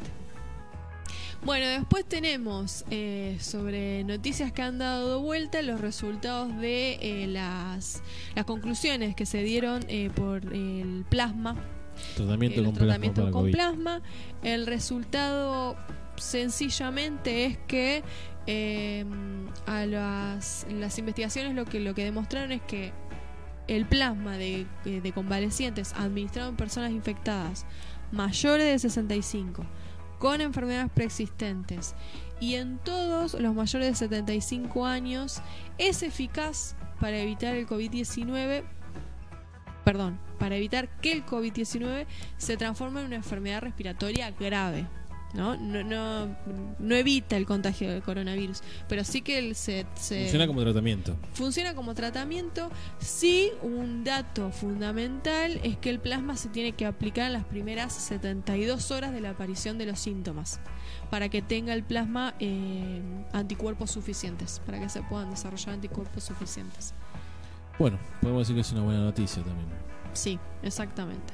Después otra fake news, fake news. Yo, la verdad, no me lo crucé en, lo- en las redes sociales. No, yo tampoco. No es el, mi, ¿cómo se dice? Los los números, no, ¿cómo? Los, qué de las redes sociales. Los amigos, no sé. No. bueno, eh, ni- no importa, ya me va a salir la palabra. La cuestión es que esos a mí no me tiran esa noticia. en mis en mis muros, en mi muro no apareció nunca. Ya me va a salir Tu y me va a entender. Sí, virtual. el, el algoritmo. Ah, el algoritmo. Eh, bueno, eh, en mis algoritmos esa fake news no entró. Ahí está, gracias. Y bueno, ¿cuál es? Que aparentemente hubo una foto donde había cámaras crematorias que llegaban desde Europa para Argentina, porque entonces así íbamos a tener dónde mierda meter la cantidad de muertos que íbamos a tener por COVID-19. Bien. No, más que recontra, recontra, refalso. No, tiene, no eran cámaras crematorias enviadas Así que sería que el gobierno de Argentina había comprado cámaras crematorias Exactamente. previendo una segunda ola mucho más mortífera sería. Esa sería. Claro. Exacto. Sí, sí, esa sería la idea. Porque Eh, hoy tuvimos muy pocos contagios. Eh, Hace pocas semanas estábamos en 16.000 y hoy Argentina tuvo 4.265 y las muertes también bajaron mucho, estaban 120. Bueno, ¿sabes para qué, de qué es esa foto? Que no son cámaras crematorias. Equipamiento industrial para el secado de forrajes, que estaba estacionado en un puerto español a la espera de ser despachado a Rumania. Ni siquiera para Argentina. Ah, ni siquiera venía para O sea, acá. Más fake news imposible por todos lados. Ni cámaras crematorias ni para argentinas. Si se cruzaron con esas fake news y se comieron el garrón, bueno, eh, no, es falso. Quédense tranquilos que es falso. No lo compartan. No, claro, sí, no lo compartan. Y la última fake news, que esta sí me la recontra crucé en las redes sociales. Yo dije, esta la investigué además. Son de las fake news que más me gustan porque me las Igual y las a mí investigo. me pasa con este tipo de fake news que siempre los veo en las mismas personas, ¿no? Ah, bueno, sí, sí, Que eso es cierto. eh, Ya eso ya te estás adelantando un estudio sociológico. Opositores al gobierno de turno. Sí, ¿no? sí, sí, sí, Y sí. fanáticos del anterior. Bueno, circuló eh, en mi algoritmo bastante eh, la comparación de dos fotos. Por un lado, el padre eh, que intenta llevar a su. que, que ingresa eh, caminando a su hija en la provincia de Santiago del Estero porque la policía le prohíbe entrar en auto y la niña tenía que tener eh, su tratamiento oncológico. Eh, y por el otro lado, eh, Fabiola Yáñez, la, la Primera primera, dama. dama, eh, que baja eh, con un vestido, parece de gala, celeste, y hay un helicóptero detrás. Entonces, el mensaje que se transmite es, un padre tuvo que cargar 5 kilómetros a su hija enferma de cáncer mientras Fabiola Yáñez, la esposa del presidente Alberto Fernández, pasea en helicóptero vestida de fiesta. Adivinen cuál de los dos paga impuestos y cuál los gasta. Ni hablar de los derechos humanos. Bueno, ¿cuál es la cuestión? Por supuesto que nos, eh, en lo personal, y no lo hemos charlado fuera del aire, seguro lo compartís, eh, el accionar o la decisión que tomó la policía en Santiago del Estero con este padre eh, no se entiende fuera de sentido común. Eso por un lado. Sí, como muy literal me parece la cuestión de no dejar pasar. Tal vez el policía tiene, no pudo abstraer el Claro, pensamiento lo sí. suficiente como para entender que siempre va a haber alguna eh, excepción, por ejemplo, un enfermo oncológico. Eso por un lado, aclarar por si las dudas, pero la foto que la muestra eh, a Fabiola Yáñez vestida de fiesta, suponiendo que fue una fiesta, ¿no? Y encima usó recursos públicos para trasladarse de un lugar al otro, bueno, en realidad es una foto que es verdadera, es en la provincia del Chaco. Eh, Fabiola Yáñez fue a la provincia del Chaco para participar de la firma de un convenio mediante el cual se van a realizar perforaciones en el, paraje Pampa Cejas para poder acceder esa población al agua potable. Y además eh, se dirigió a una escuela rural donde hizo donaciones. Es decir, no fue una fiesta. Al margen de estas fake news, debo decir que cuando investigué la noticia me encontré que muchas de las noticias sobre, la, sobre el viaje de Fabiola al Chaco tenían que ver con las fuertes críticas que recibió la eh, Primera dama. primera dama eh, por eh, haber ido con un vestido en las redes sociales. Sí, me parece que acá eh, se mezcla cualquier cosa con cualquier cosa, ¿no? No, no entiendo la relación de, de uno con otra, ¿no? Eh, en todo caso, se podría criticar en medio de una pandemia que se esté trasladando a la primera dama. ¿no? Cuando están pidiendo los cuidados, bueno. Pero de ahí a que tenga una relación con eh, un gravísimo error que comete una fuerza de seguridad provincial, Exacto. no sé cuál es la. Ahora, si vos me decís que eh, esta familia o el gobierno de Santiago del Estero solicitó a Nación un helicóptero para trasladar un enfermo, ya sea esta chica o quien fuese, y no se lo dieron, y mientras eh, simultáneamente Fabiola estaba yendo a Chaco en un helicóptero, bueno, ahí tendría un poco de sentido, pero creo que eso no existió. No, está. no, no, no. Por, por lo que yo investigué, no, eso no existió. Si hay alguna duda sobre eh, los motivos por los que fue al Chaco, eh, lo levantaron todos los medios nacionales, ¿eh? Todos los medios nacionales levantaron el- el- la firma del convenio de Fabiola eh, en Chaco con, con el gobernador del Chaco. Sí, me parece que lo único que se podría llegar a discutir, ah, que hasta podríamos estar de acuerdo, es que si era necesario hacer esa firma, no por la firma en sí, hacer el traslado para hacer ese anuncio, ¿no? Se podría haber hecho tal vez de manera remota, no sé. Claro, ahí hubiese Eso- una fake news y lo poníamos en discusión. Pero bueno, así planteado y publicado Sí, sí, en, sí. las redes, es una fake news. Bueno, eh, pasado este bloque donde tratamos de analizar los medios de comunicación, bueno, siempre tenemos una, como- no en todas, pero en la mayoría de, las fake news tenemos como fuente hk.com, que también a veces necesita algún análisis chequeado porque esta semana eh, publicó una nota sobre la nueva fórmula de cálculo de haberes de, los jubilados. Y dice que es verdadero lo que dice Mirta Tundi, pero pone un pero. A esta nota sí le pone un pero. Claro, y a mí lo que me llama la atención es que en esta nota, que a pesar que lo que está diciendo Mirta es verdadero, ponen un pero, y en otra nota creo que lo hemos comentado, donde se contrasta las reservas internacionales que deja Cristina Fernández Kirchner cuando abandona el gobierno y las que deja Mauricio Macri, se contrasta número con número sin tener en cuenta el stock de deuda, sin tener en cuenta eh, los números de la economía en general, digamos, el crecimiento o, o caída del PBI. Eh, no sé cuál será la, motivación, ¿no? ¿no? De hecho, no sé ni. Por lo que se lee en la página de chequeado, es como una especie de confederación de periodistas que, por la verdad, no sé cuál será su, su motivación.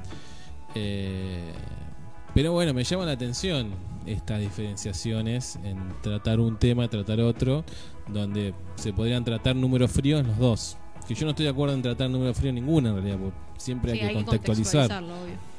Eh, digamos, me parece bien que le pongan un pero a, a lo que dice Mirta Tundis, pero me parecería justo que se ponga un pero también cuando se contrastan otros números eh, que no van en contra del gobierno. ¿no? Pero bueno, un detalle, nada más. Un descargo público. Vamos a otra canción y volvemos con el tema del día que viene a raíz del feriado que estamos disfrutando el día de hoy, ¿no? El Día de la Soberanía Nacional. Feriado que se cumplió. Mí Me llama un poco la atención. Porque hemos circulado y. Sí, Ah, necesitamos, tomaron en serio el feriado. necesitamos un tornillo que no pudimos conseguir. Pero bueno, está bien, hay que descansar.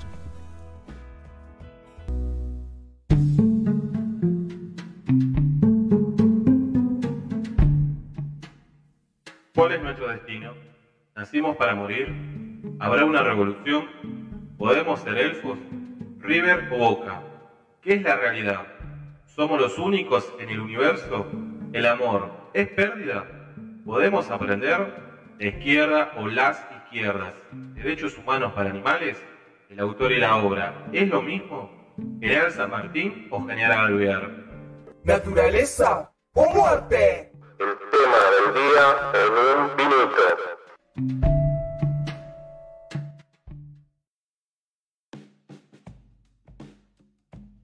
Rosas sí, rosas no, rosas sí, ¿no? Instruinos, eh, Maldonado, porque. mm, Como dice Soledad Acuña, los docentes enseñamos mal. Yo de rosa no soy un sorete.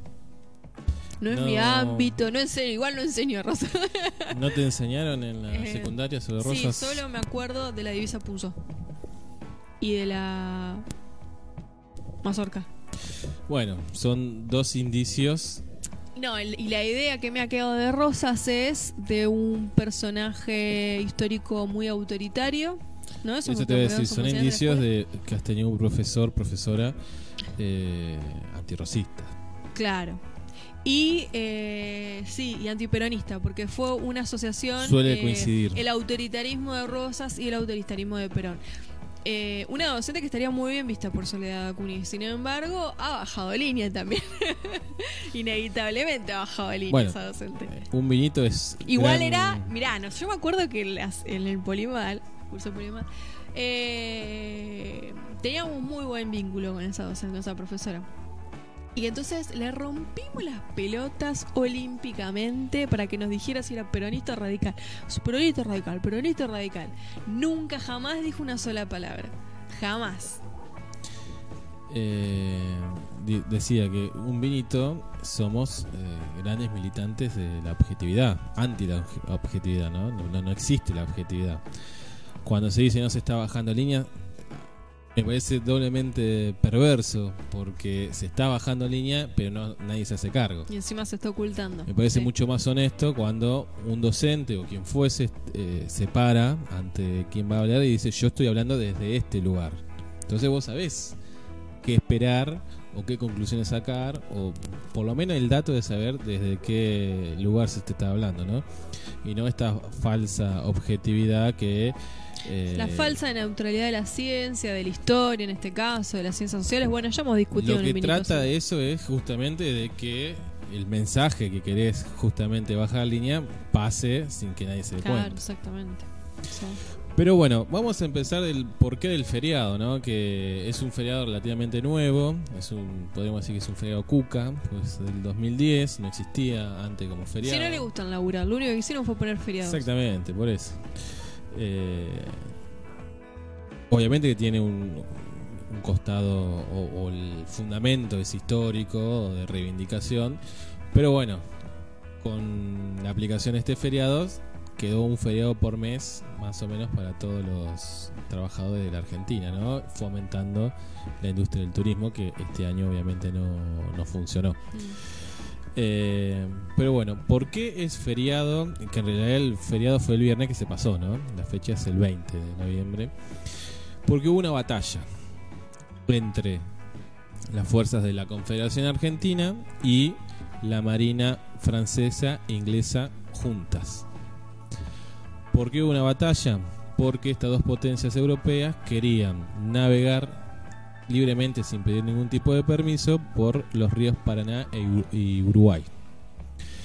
Eh, como Rosas, que era el que estaba a cargo de, las relaciones exteriores, si bien en ese momento no existía una autoridad nacional, pero por la ley fundamental de la década del 20, se todas las provincias transfirieron las eh, relaciones exteriores de la Confederación al gobernador de la provincia de Buenos Aires. Por eso cuando Rosas asume, o cualquiera que asumía la gobernación de Buenos Aires, estaba a cargo de dialogar con el resto del mundo, en nombre de todas las provincias.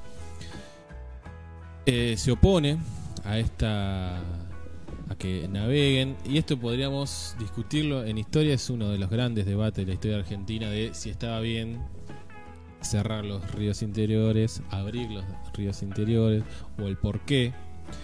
Claramente esto beneficiaba a la aduana de Buenos Aires porque todo el comercio se centralizaba en Buenos Aires.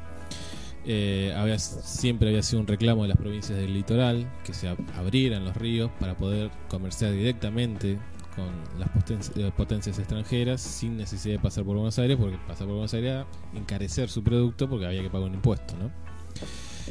Eh, pero bueno, más allá de esa discusión, Rosas no está de acuerdo con que las potencias naveguen libremente por, por estos ríos, pero las potencias, como suelen hacer las potencias de los imperios, tratan de imponer su voluntad cuando se termina la diplomacia por la fuerza.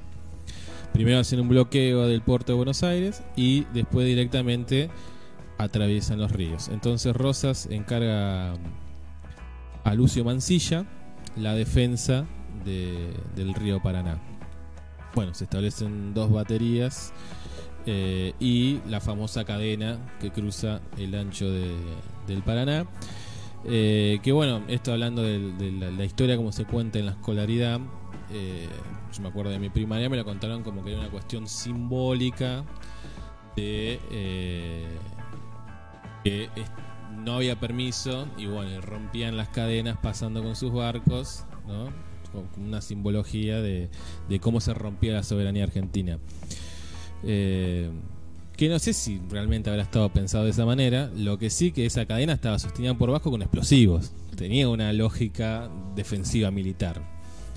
Eh, y bueno, fue una gran gesta eh, justamente de la defensa de la soberanía argentina. Algunos soldados a caballo saltan sobre los barcos eh, franceses e ingleses. digamos.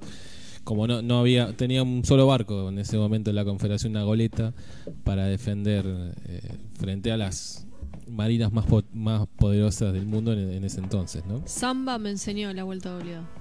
Ah, sí. Sí, sí, sí. Eh, pero bueno, a veces no se, no se sabe bien cuál es el papel de Rosas, ¿no? Eh, queda como la gran gesta, sobre todo de Mansilla, ¿no? El patriotismo que, que tuvo Mansilla. Eh, pero bueno, el papel de Rosa queda un poco dibujado justamente porque la historia oficial lo que trató de hacer es de demonizar completamente a Rosas. Con algunas cosas ciertas, ahora lo vamos a ir analizando. Eh, pero tampoco era el demonio comparado con lo que había enfrente también, ¿no? Eh, en ese momento. Pero bueno, el que sí lo reconoció a Rosas por justamente la defensa de, la vuelta de obligado fue el general San Martín, que en su testamento dejó encargado que su sable, con el sable que había liberado media América, sea entregado a Juan Manuel de Rosas como premio con la firmeza que, que defendió el- la soberanía nacional. En ese mismo momento San Martín le escribió una carta al gobierno francés eh, pidiendo que recapacite en las formas de, conseguir sus objetivos que netamente eran económicos. ¿sí? Estamos, estaba comenzando la segunda fase de la revolución industrial y las potencias están buscando mercados para sus productos. Otra cosa interesante de, de la gesta de, de la vuelta obligado es que, obviamente, las baterías, la cadena, los explosivos, la goleta son derrotadas. Eh, mueren alrededor de 250 argentinos, mm, una batalla bastante sangrienta en ese, en ese sentido, y alrededor de 50 eh, franceses y ingleses. Pasan y finalmente llegan a los puertos que querían con los que querían comerciar. Si bien había sido un reclamo y las, eh, las provincias del litoral eh, buscaban independizarse de Buenos Aires por el comercio, no estuvieron de acuerdo con la forma, ¿sí? sobre todo las poblaciones. En ese sentido, ahí podemos decir que hubo parte de, participación de- del pueblo. Eh, y no compraron nada. Todos los productos que trajeron los ingleses y los franceses para vender en esos puertos no pudieron venderlo o pudieron vender muy poco porque justamente hubo un boicot de las poblaciones del litoral eh, a esta forma violenta y autoritaria que, había tomado Inglaterra y Francia. Eh, me parece importante rescatarlo eso cuando vemos hoy en día. Eh, muchas de las actitudes que tenemos como sociedad frente al extranjero que tan lejos, ¿no? A pesar de tener una disputa con Buenos Aires, entendieron que esto era una, causa nacional, ¿no? Que no podíamos estar eh, en una discusión interna frente a semejante poder que nos amenazaba. Eh, que eso también nos llevaría a otra reflexión, ¿no? Porque nuestra historia tiene muchas de este tipo de, de gestas patrióticas eh, con tanta diferencia en cuanto a poderío, ¿no? Un barco contra toda la marina eh, inglesa y francesa. Pero bueno, como que tenemos muy bien identificado al enemigo en ese tipo de cuestiones, sobre todo militares, pero después a la hora de discutir un tratado, eh, no sucede eso. De hecho, Rosas, eh, previo a esto y después también de la situación de la vuelta obligado, tuvo mucha buena onda, digamos, con los ingleses. Eh, de hecho, fomentó la compra de tierras en la provincia de Buenos Aires por parte de ingleses, hasta el punto que un tercio del territorio de la provincia de Buenos Aires pertenecía a terratenientes ingleses. Eh, en ese sentido, si bien acá la vuelta obligada, Rosas tiene como una posición muy firme, pero eh, por otro lado no, no es que siempre fue un gran paladín de la soberanía en esos términos, ¿no? O tal vez podríamos decirlo que fue un gran paladín de la soberanía territorial, pero no así de la soberanía económica. Eh, y ahí, bueno, podemos entrar en la discusión que, planteamos hoy entre unitarios y federales, que siempre también el, binomio nos lleva a pensar que hay un bando bueno y un bando malo, ¿no? Eh, y creo que en la historia del siglo XIX de Argentina es muy difícil hablar de los buenos, sacando algunas figuras puntuales. eh, ninguno tuvo una perspectiva desde lo popular, desde el pueblo o desde el proletariado, si queremos hablar en términos marxistas también. Eh, de hecho, la independencia, digamos, 25 de mayo, 9 de julio, empeoraron la condición de vida del pueblo. No, no es que trajeron alegría y felicidad. Eh, bueno, de hecho, Rosas mismo fue un gran eh, domesticador, por llamarlo de alguna manera, del gaucho. Esa vida del gaucho errante por la pampa con sus caballos y comiendo la vaca que se cruzaba, sin dar ninguna explicación a nadie. Eh, Rosa fue muy, muy firme en cuanto a su política, que viene después de, mayo con lo que creo que ya le hemos hablado en el momento, lo que se llamaba la papeleta de conchavo, ¿no? que había que demostrar que estabas trabajando para alguien eh, o que tenías propiedades, sino servicio militar por cinco años en la frontera con el indio.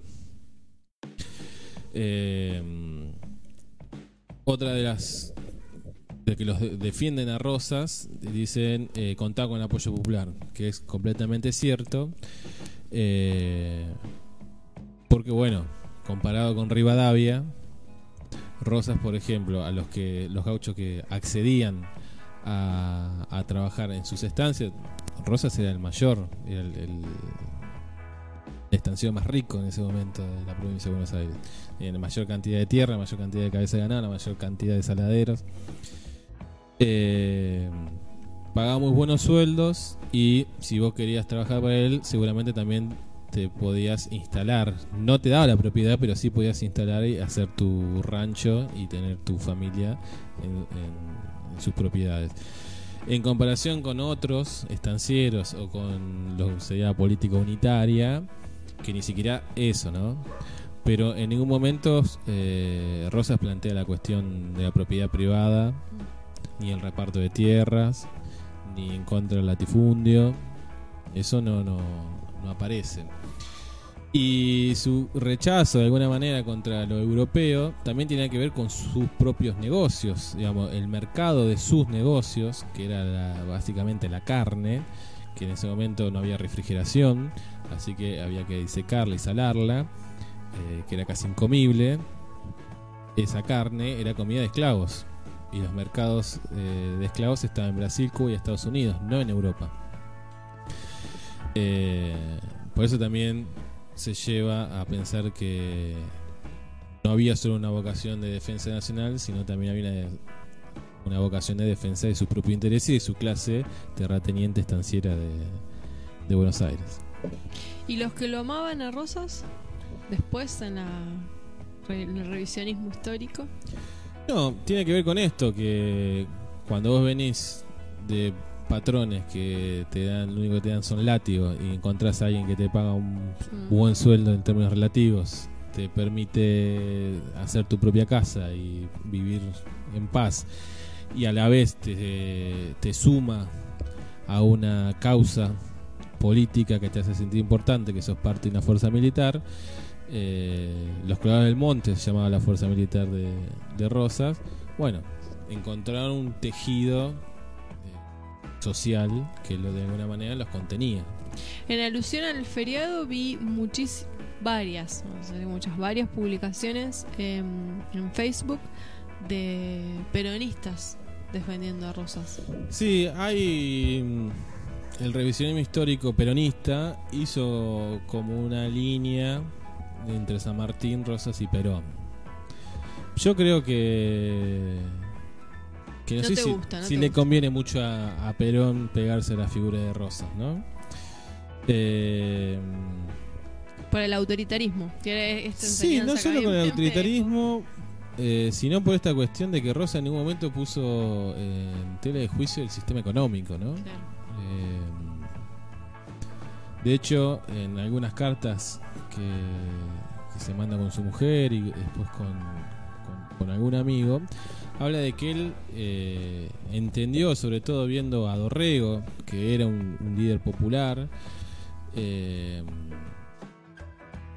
que el apoyo justamente de la campaña bonaerense eh, es donde residía el poder de Dorrego. Entonces él sí era muy buen, muy buen observador y empieza a comportarse eh, de una manera para agradar a- a- al gauchaje, ¿no? a la peonada. Eh, de hecho cambia su apellido, era Ortiz de Rosas con Z, le saca el Ortiz para que no sea un doble apellido, se deja solo el Rosa y le saca la Z por una S para que sea también más eh, campero.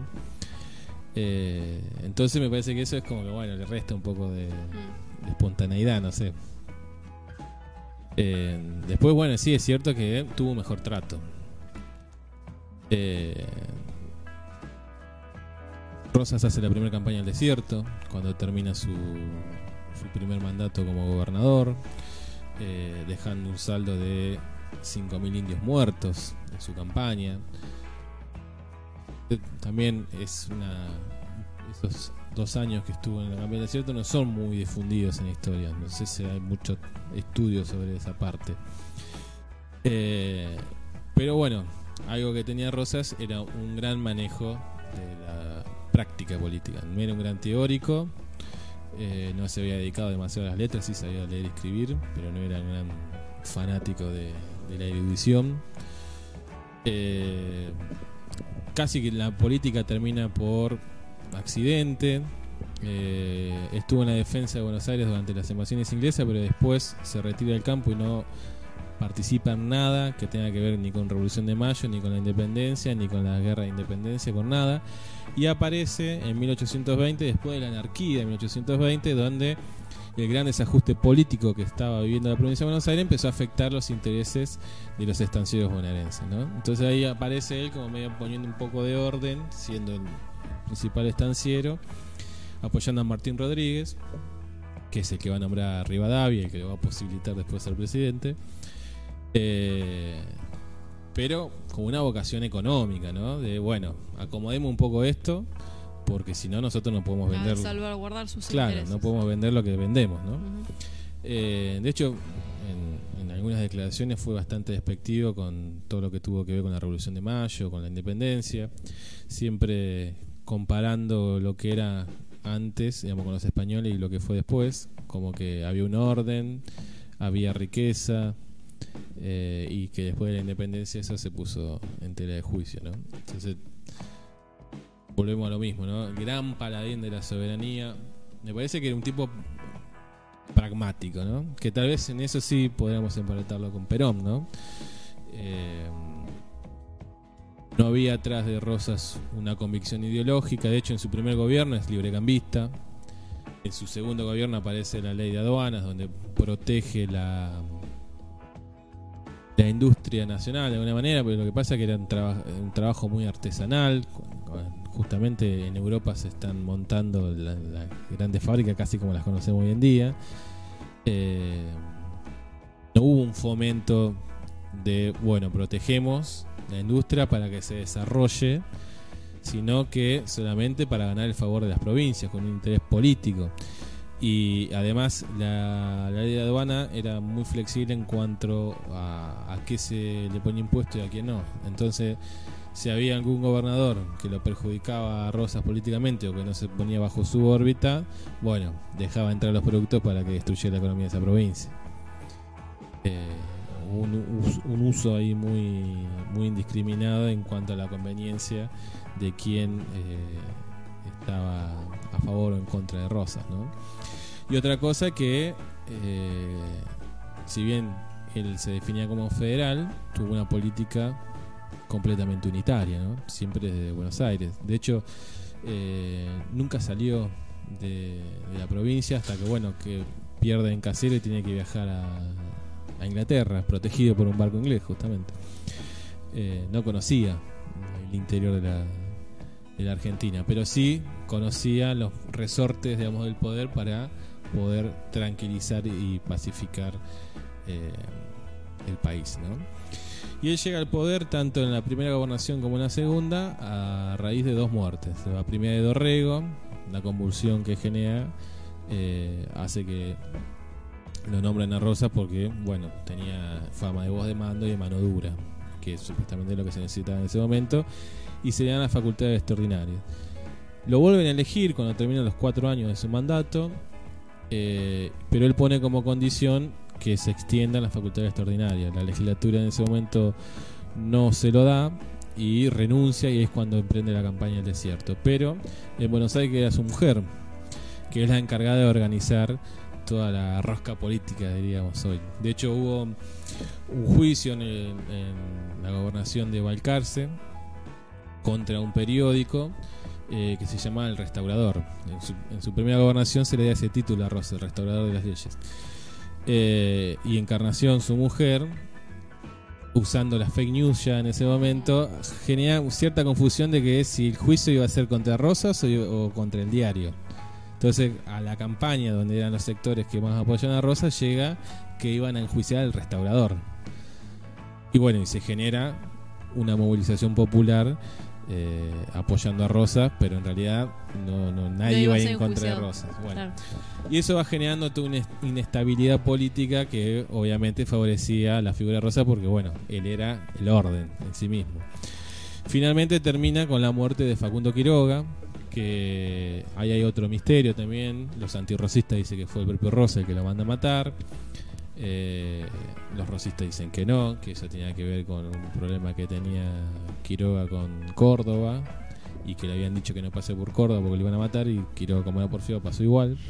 Sí tenía un punto de, de discusión muy fuerte con Rosas que era cómo organizar el país. Quiroga quería convocar rápidamente a un congreso constituyente y Rosas siempre eh, la respuesta era que la sociedad todavía no estaba preparada para ordenarse a través de una constitución, que tenía que aprender a obedecer las autoridades, eh, el pueblo argentino antes de, de dotarse de una constitución.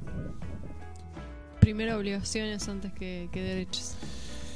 Eh, y bueno, en esta segunda gobernación, después de la hecatombe que se genera con el asesinato de Facundo Quiroga, no solo le dan facultades extraordinarias, sino que dan la suma del poder público. ¿sí? Eh, puede hacer lo que quisiera Rosas. Claro, ese recuerdo ser una de las fuertes críticas que recibe, se recibe desde el antirrocismo. Las facultades extraordinarias, diríamos.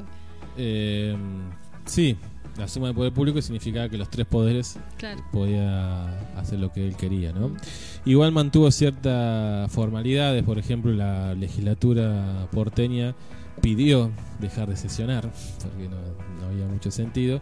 Sin embargo, Rosas eh, les exigió que siguieran sesionando, que siguen estando, ¿no? aunque sea un decorado, pero que sigan estando. Y otra de las cosas que hacía Rosas todos los años era, para fin de año, presentar la renuncia a, a su cargo de gobernador y al manejo de, las- de las relaciones exteriores. Y el Eh, pueblo lo aclamaba. Sabiendo que, que, que ninguno le va a aceptar, porque aceptarlo significa enfrentarse con la mazorca, ¿no? Que todavía no le hemos nombrado, pero bueno, fue un grupo parapolicial, sería hoy en día. Eh, no sé, si lo podríamos emparentar con la AAA, para que se entienda por ahí un poco más. Eh, traspolar demasiado la historia, pero bueno. Eh, un grupo armado no oficial, ¿no? Que se encargaba de eh, poner en vereda a los opositores de, Rosas. Eh, hay todo, también hay una crítica ahí de la historia oficial, de Mitrista, ¿no? O unitaria, del terror que desató la mazorca. Si bien, obviamente, era un grupo violento, que tuvo muchos asesinatos, pero no fue masivo, no fue a gran escala, porque eh, justamente Rosas tenía a su favor el poder popular, el apoyo popular. Entonces la mazorca no iba contra el pueblo, sino que iba contra eh, los parte de la oligarquía que no la apoyaba, los comerciantes de Buenos Aires y bueno, eh, los ideólogos de, unitarios, ¿no? como Alberti, Sarmiento, que tuvieron que exiliarse durante la gobernación de Rosas. Como estratega político, seguro que han aprendido mucho de, de Rosas, los futuros políticos. Sí, como estratega, digamos, tuvo más de 20 años gobernando. Claro. Eh, en ese sentido, la verdad que, que sí. Y también era como, por llamarlo de alguna manera, una moda eh, este momento en el mundo. eh, personajes como Rosas, ¿no? Así, autoritarios, eh, de mano firme. Eh, por ejemplo, en Francia estaba Napoleón III. Vino un poco a, a- frenar el avance de lo que había sido la Comuna de París. ¿no? Bueno, de hecho, Rosas ya estando en Inglaterra, en el exilio, eh, opinó sobre la situación que estaba atravesando a finales del siglo XIX. Él muere en, el- en 1877, esta declaración es de 1870, sobre la internacional socialista. Eh, bueno, dijo que era una amenaza y que sería muy bueno que por un tiempo queden abolidos todos los gobiernos de Europa y se instale una dictadura de- del Papa, hasta poner en orden a toda esta fuerza eh, díscola que eran los obreros de la, de la Europa. ¿no? Eh, un hombre muy católico, muy conservador. eh, de hecho, deja la educación pública en manos de la iglesia y de privados. eh, no pone un centavo, saca los, los sueldos, de, los pocos sueldos que había de maestros y profesores, tanto universitarios como de otros niveles. se desentiende, no pone más un centavo en educación, diciendo que eso era tarea de, de, de la iglesia, básicamente. ¿no? Que la- la educación debía ser religiosa. Claro, un, un- ahora me, me queda más claro el panorama. Es un Rosas eh, fuertemente interesado por la economía a su beneficio, digamos, ¿no? Sí, sí, No obviamente. hay una discusión sobre la distribución de la riqueza o la propiedad de la tierra o...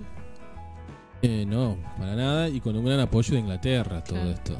De hecho, cuando Inglaterra ya no le sirve más, eh, lo deja caer de alguna Claro. manera. Esta renuncia que decíamos, que presentaba todos los años, bueno, en 1852, eh, justo José Urquiza, que era el gobernador de Entre Ríos, se la acepta.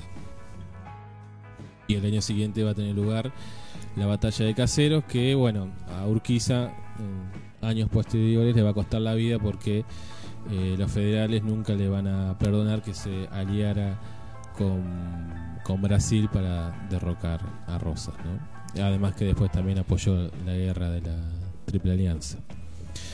Eh, pero bueno, esto es, digamos, un poco Rosas en general, ¿no?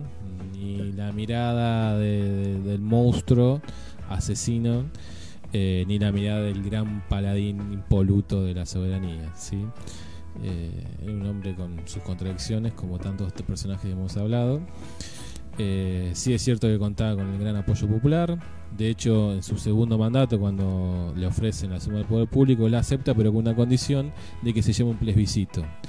Eh, y bueno, tiene más de, creo que, más de 7.000 votos a favor y 7 en contra. Eh, no quiero- Fácilmente identificable No quiero haber estado mazorca. en los zapatos de los 7 que votaban en contra después de que la mazorca se hizo con el poder del Estado. ¿no? Eh, pero bueno, también entender esa cuestión autoritaria que del otro lado, no sé, Lavalle, por ejemplo, que fue como su gran némesis, eh, no tenía métodos demasiado democráticos. De hecho, asesina y le corta la cabeza a Dorrego y a través de la fuerza se hace nombrar gobernador, ¿no? Eh, que después, bueno, es derrotado por, por Rosa justamente y, López en, en Santa Fe. Bueno, una reseña de, también del porqué de- del feriado y un poco de la, la figura de Rosas, ¿no? Eh, que algún oyente en algún momento, creo que el profesor Liera había sido eh, el que había pedido hablar un poco de Rosas. Tal vez después lo podremos invitar a él para, Polemicen sobre Rosas. para discutirlo un poco más. Eh, la verdad no recuerdo haber charlado con... ¿Cuál es la opinión de Esteban sobre Rosas? Eh, mi opinión personal es más negativa que positiva de Rosas, pero tampoco me parece de caer en la cuestión de, de- de- de un demonio sin freno, ¿no? Como lo pinta Mitre. Sí, se puede comprender en su época. Se puede comprender algunos métodos que obviamente Claro. no estamos de acuerdo. Sí, sí, sí. Eh, pero también es cierto esto, ¿no? De esta defensa que hizo en esa circunstancia eh, frente a los intereses foráneos, eh, el apoyo popular que tenía. Eh, yo no creo que la gente sea completamente idiota y que se pueda dejar manipular, eh, sino que, bueno, es producto de, de ese contexto, ¿no? Bueno, cerramos el tema del día por hoy. Nos vamos a escuchar una canción y volvemos con las efemérides. ¿Estás desconectado? Un vinito radio te spoilea la realidad. Expoliar dos puntos. Contarle y o mostrar la información concreta sobre un acto a alguien que no lo sepa y sin el consentimiento de esa persona. Esto se usa mucho con las películas y series. Un ministro entiende la realidad como un concepto relativo y no absoluto, por lo que ponemos en cuestionamiento la realidad que te estamos expoliando. Punto.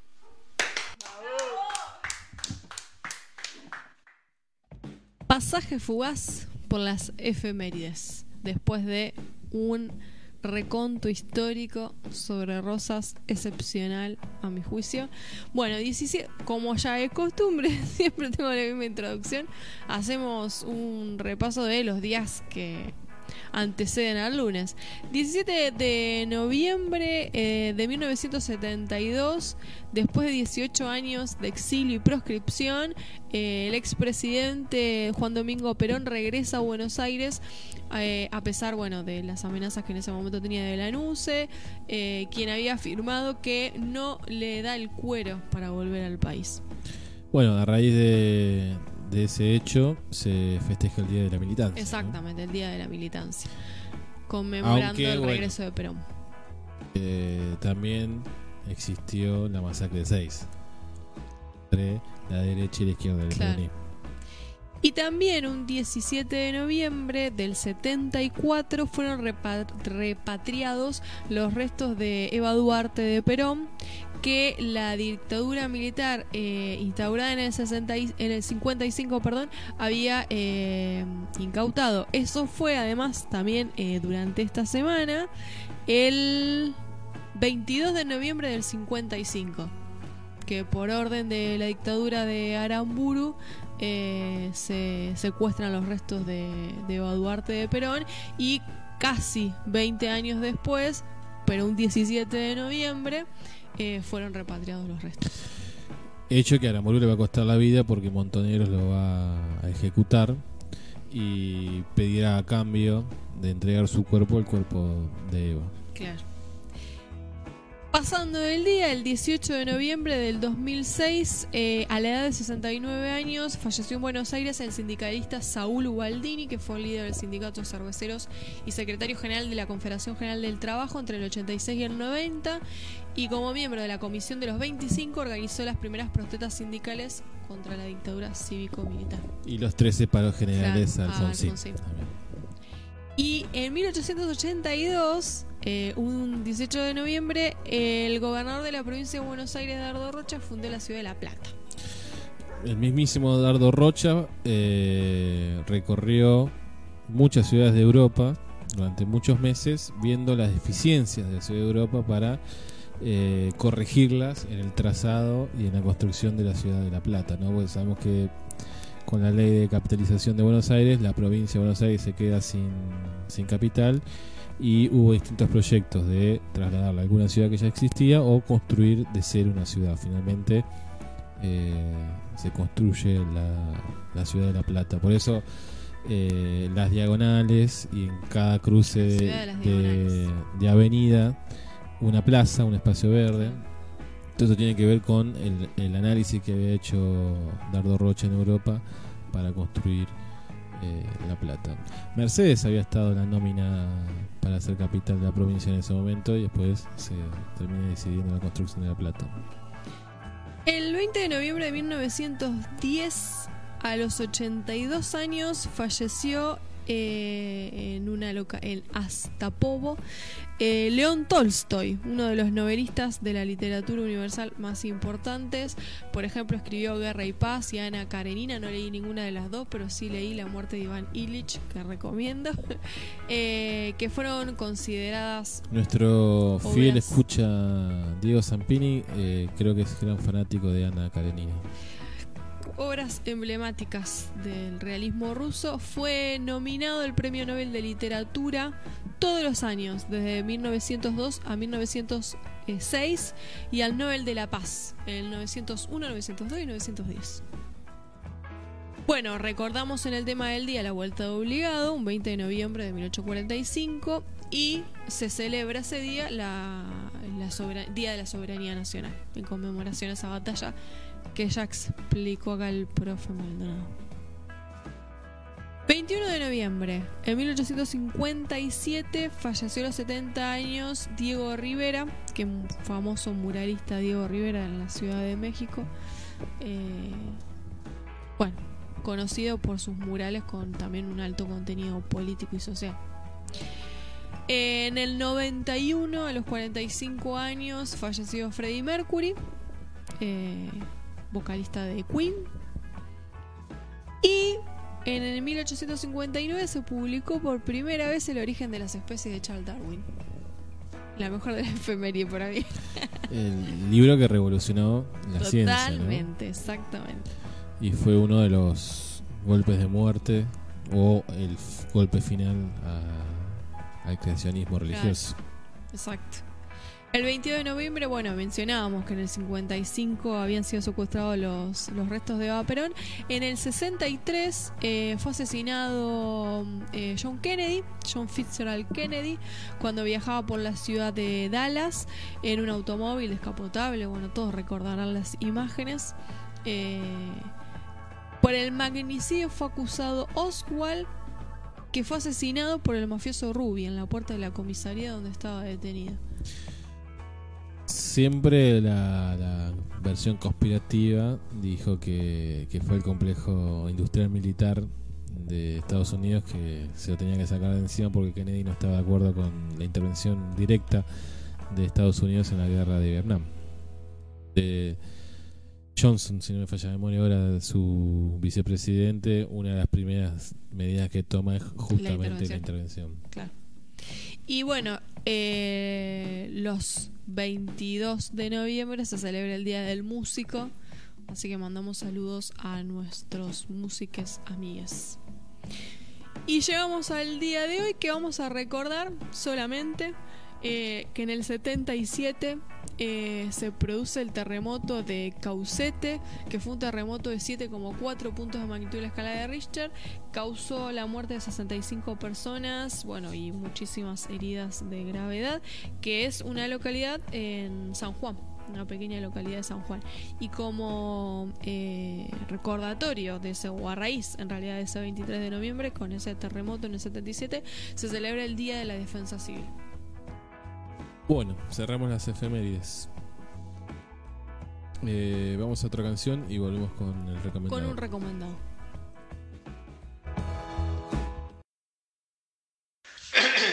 Eh, Un vinito. eh, eh, sí. eh, eh, en Chile, después que te. Y. No.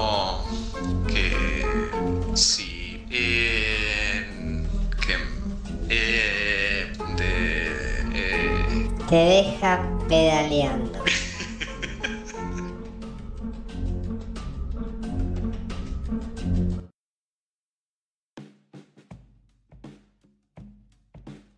Recomendación de la semana, serie de Netflix, La Valla. Sí, yo más que recomendación era una crítica. Estoy medio criticón a mí me parece, ¿no? Critiqué a todo el mundo. ¿Cuántos vinitos le pondrías a La Valla? Y no sé. Siendo 5 el máximo y Dos. 0 el... ¿Dos vinitos a La Valla? Sí. Me parece entretenida. Para ver algo con poca. Cuenta la historia de, de una España eh, autoritaria, extremadamente autoritaria, Después de un colapso mundial. después de un colapso mundial, exactamente. Seguimos con la temática apocalíptica. Pero tiene como escenas muy trilladas, no tiene grandes actuaciones. Sí se ve que hay mucho recurso económico invertido. Pero hay pasajes del guion que es- son casi como Tommy Jerry o el Coyote. Actúa Eleonora Wessler, que justamente no es una de las mejores actuaciones de la serie, la verdad, a mi gusto. Eh, el hilo eh, de, la serie es eh, el cuestionamiento qué pasa con, con los niños después de ese colapso y el autoritarismo. Me pareció verlo, es como me pareció haber viste un lindo gatito, ya haberlo visto, digamos, la verdad. Lo de los Sí. niños, me van a robar los niños, como el último niño. Bueno, ya, ya, ya lo hemos visto. Niños del Hombre, creo que lo hemos recomendado también. Eh, sí, no es, Sí. no es original en ese No, sentido. no, la verdad que no. Tal vez sí es original que es una producción española o latina en ese sentido, que siempre estamos más acostumbrados a la espectacularización anglosajona ¿no? de, de este tipo de producciones. Eh, bueno, el colapso de que, se llama el colapso, eh, que hemos recomendado que es francesa, creo que tiene menos recursos.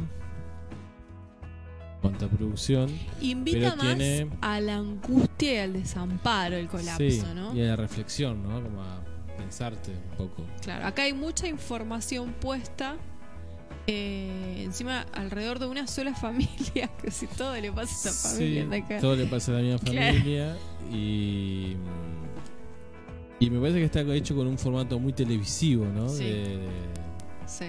de para mirarla, no sé, cenando o haciendo otra cosa, no, no, no tiene. Pero no, no deja de ser eh, mirable, digamos, deja de ser entretenida. No, entretenida Te dan es- ganas de después de un capítulo mirar otro, la verdad. Llevadera es. eh, hace pensar de alguna manera, ¿no? Cuando eh, se, se pide mano dura o, o que, no sé, te vaya en contra de un sector social estigmatizado. Bueno, muestra un poco si, si todo el tiempo estamos pidiendo ese tipo de cosas, cuáles son los, peligros, los ¿Qué riesgos. puede suceder? eh, si, si un gobierno se transforma Sí. en esa magnitud de, de autoritarismo, ¿no? Bueno, después de las dos copas de vino dadas a la valla, igual recomendamos que por supuesto miren y saquen sus propias conclusiones, le pongan la cantidad de copas de vino que quieran. Está en Netflix, si dijimos. Está en eh, así que si está en Netflix, es muy probable que también esté en Dark Play. Ahora lo vamos a mejorar. Y bueno, lo pondremos en la biblioteca un minuto. Exactamente. Bueno, hemos llegado al final del programa del día de hoy. Eh, justo el lunes que viene vamos a seguir en noviembre, pero va a ser el último día de noviembre. Así que ya nos vamos despidiendo de este mes. Y la incógnita de cómo van a ser las fiestas, ¿no? En medio de una pandemia. Sí, y o, o además de, esta incógnita tirando y, tirando tips para las fiestas, Que nos vayan tirando. eh, estamos a muy pocos me gusta llegar a los 800 en la página, así que nada, eh, Me gusté en la página. me gusté en la página, Y suscríbanse a YouTube también. y suscríbanse a YouTube. Nos vemos el lunes que viene.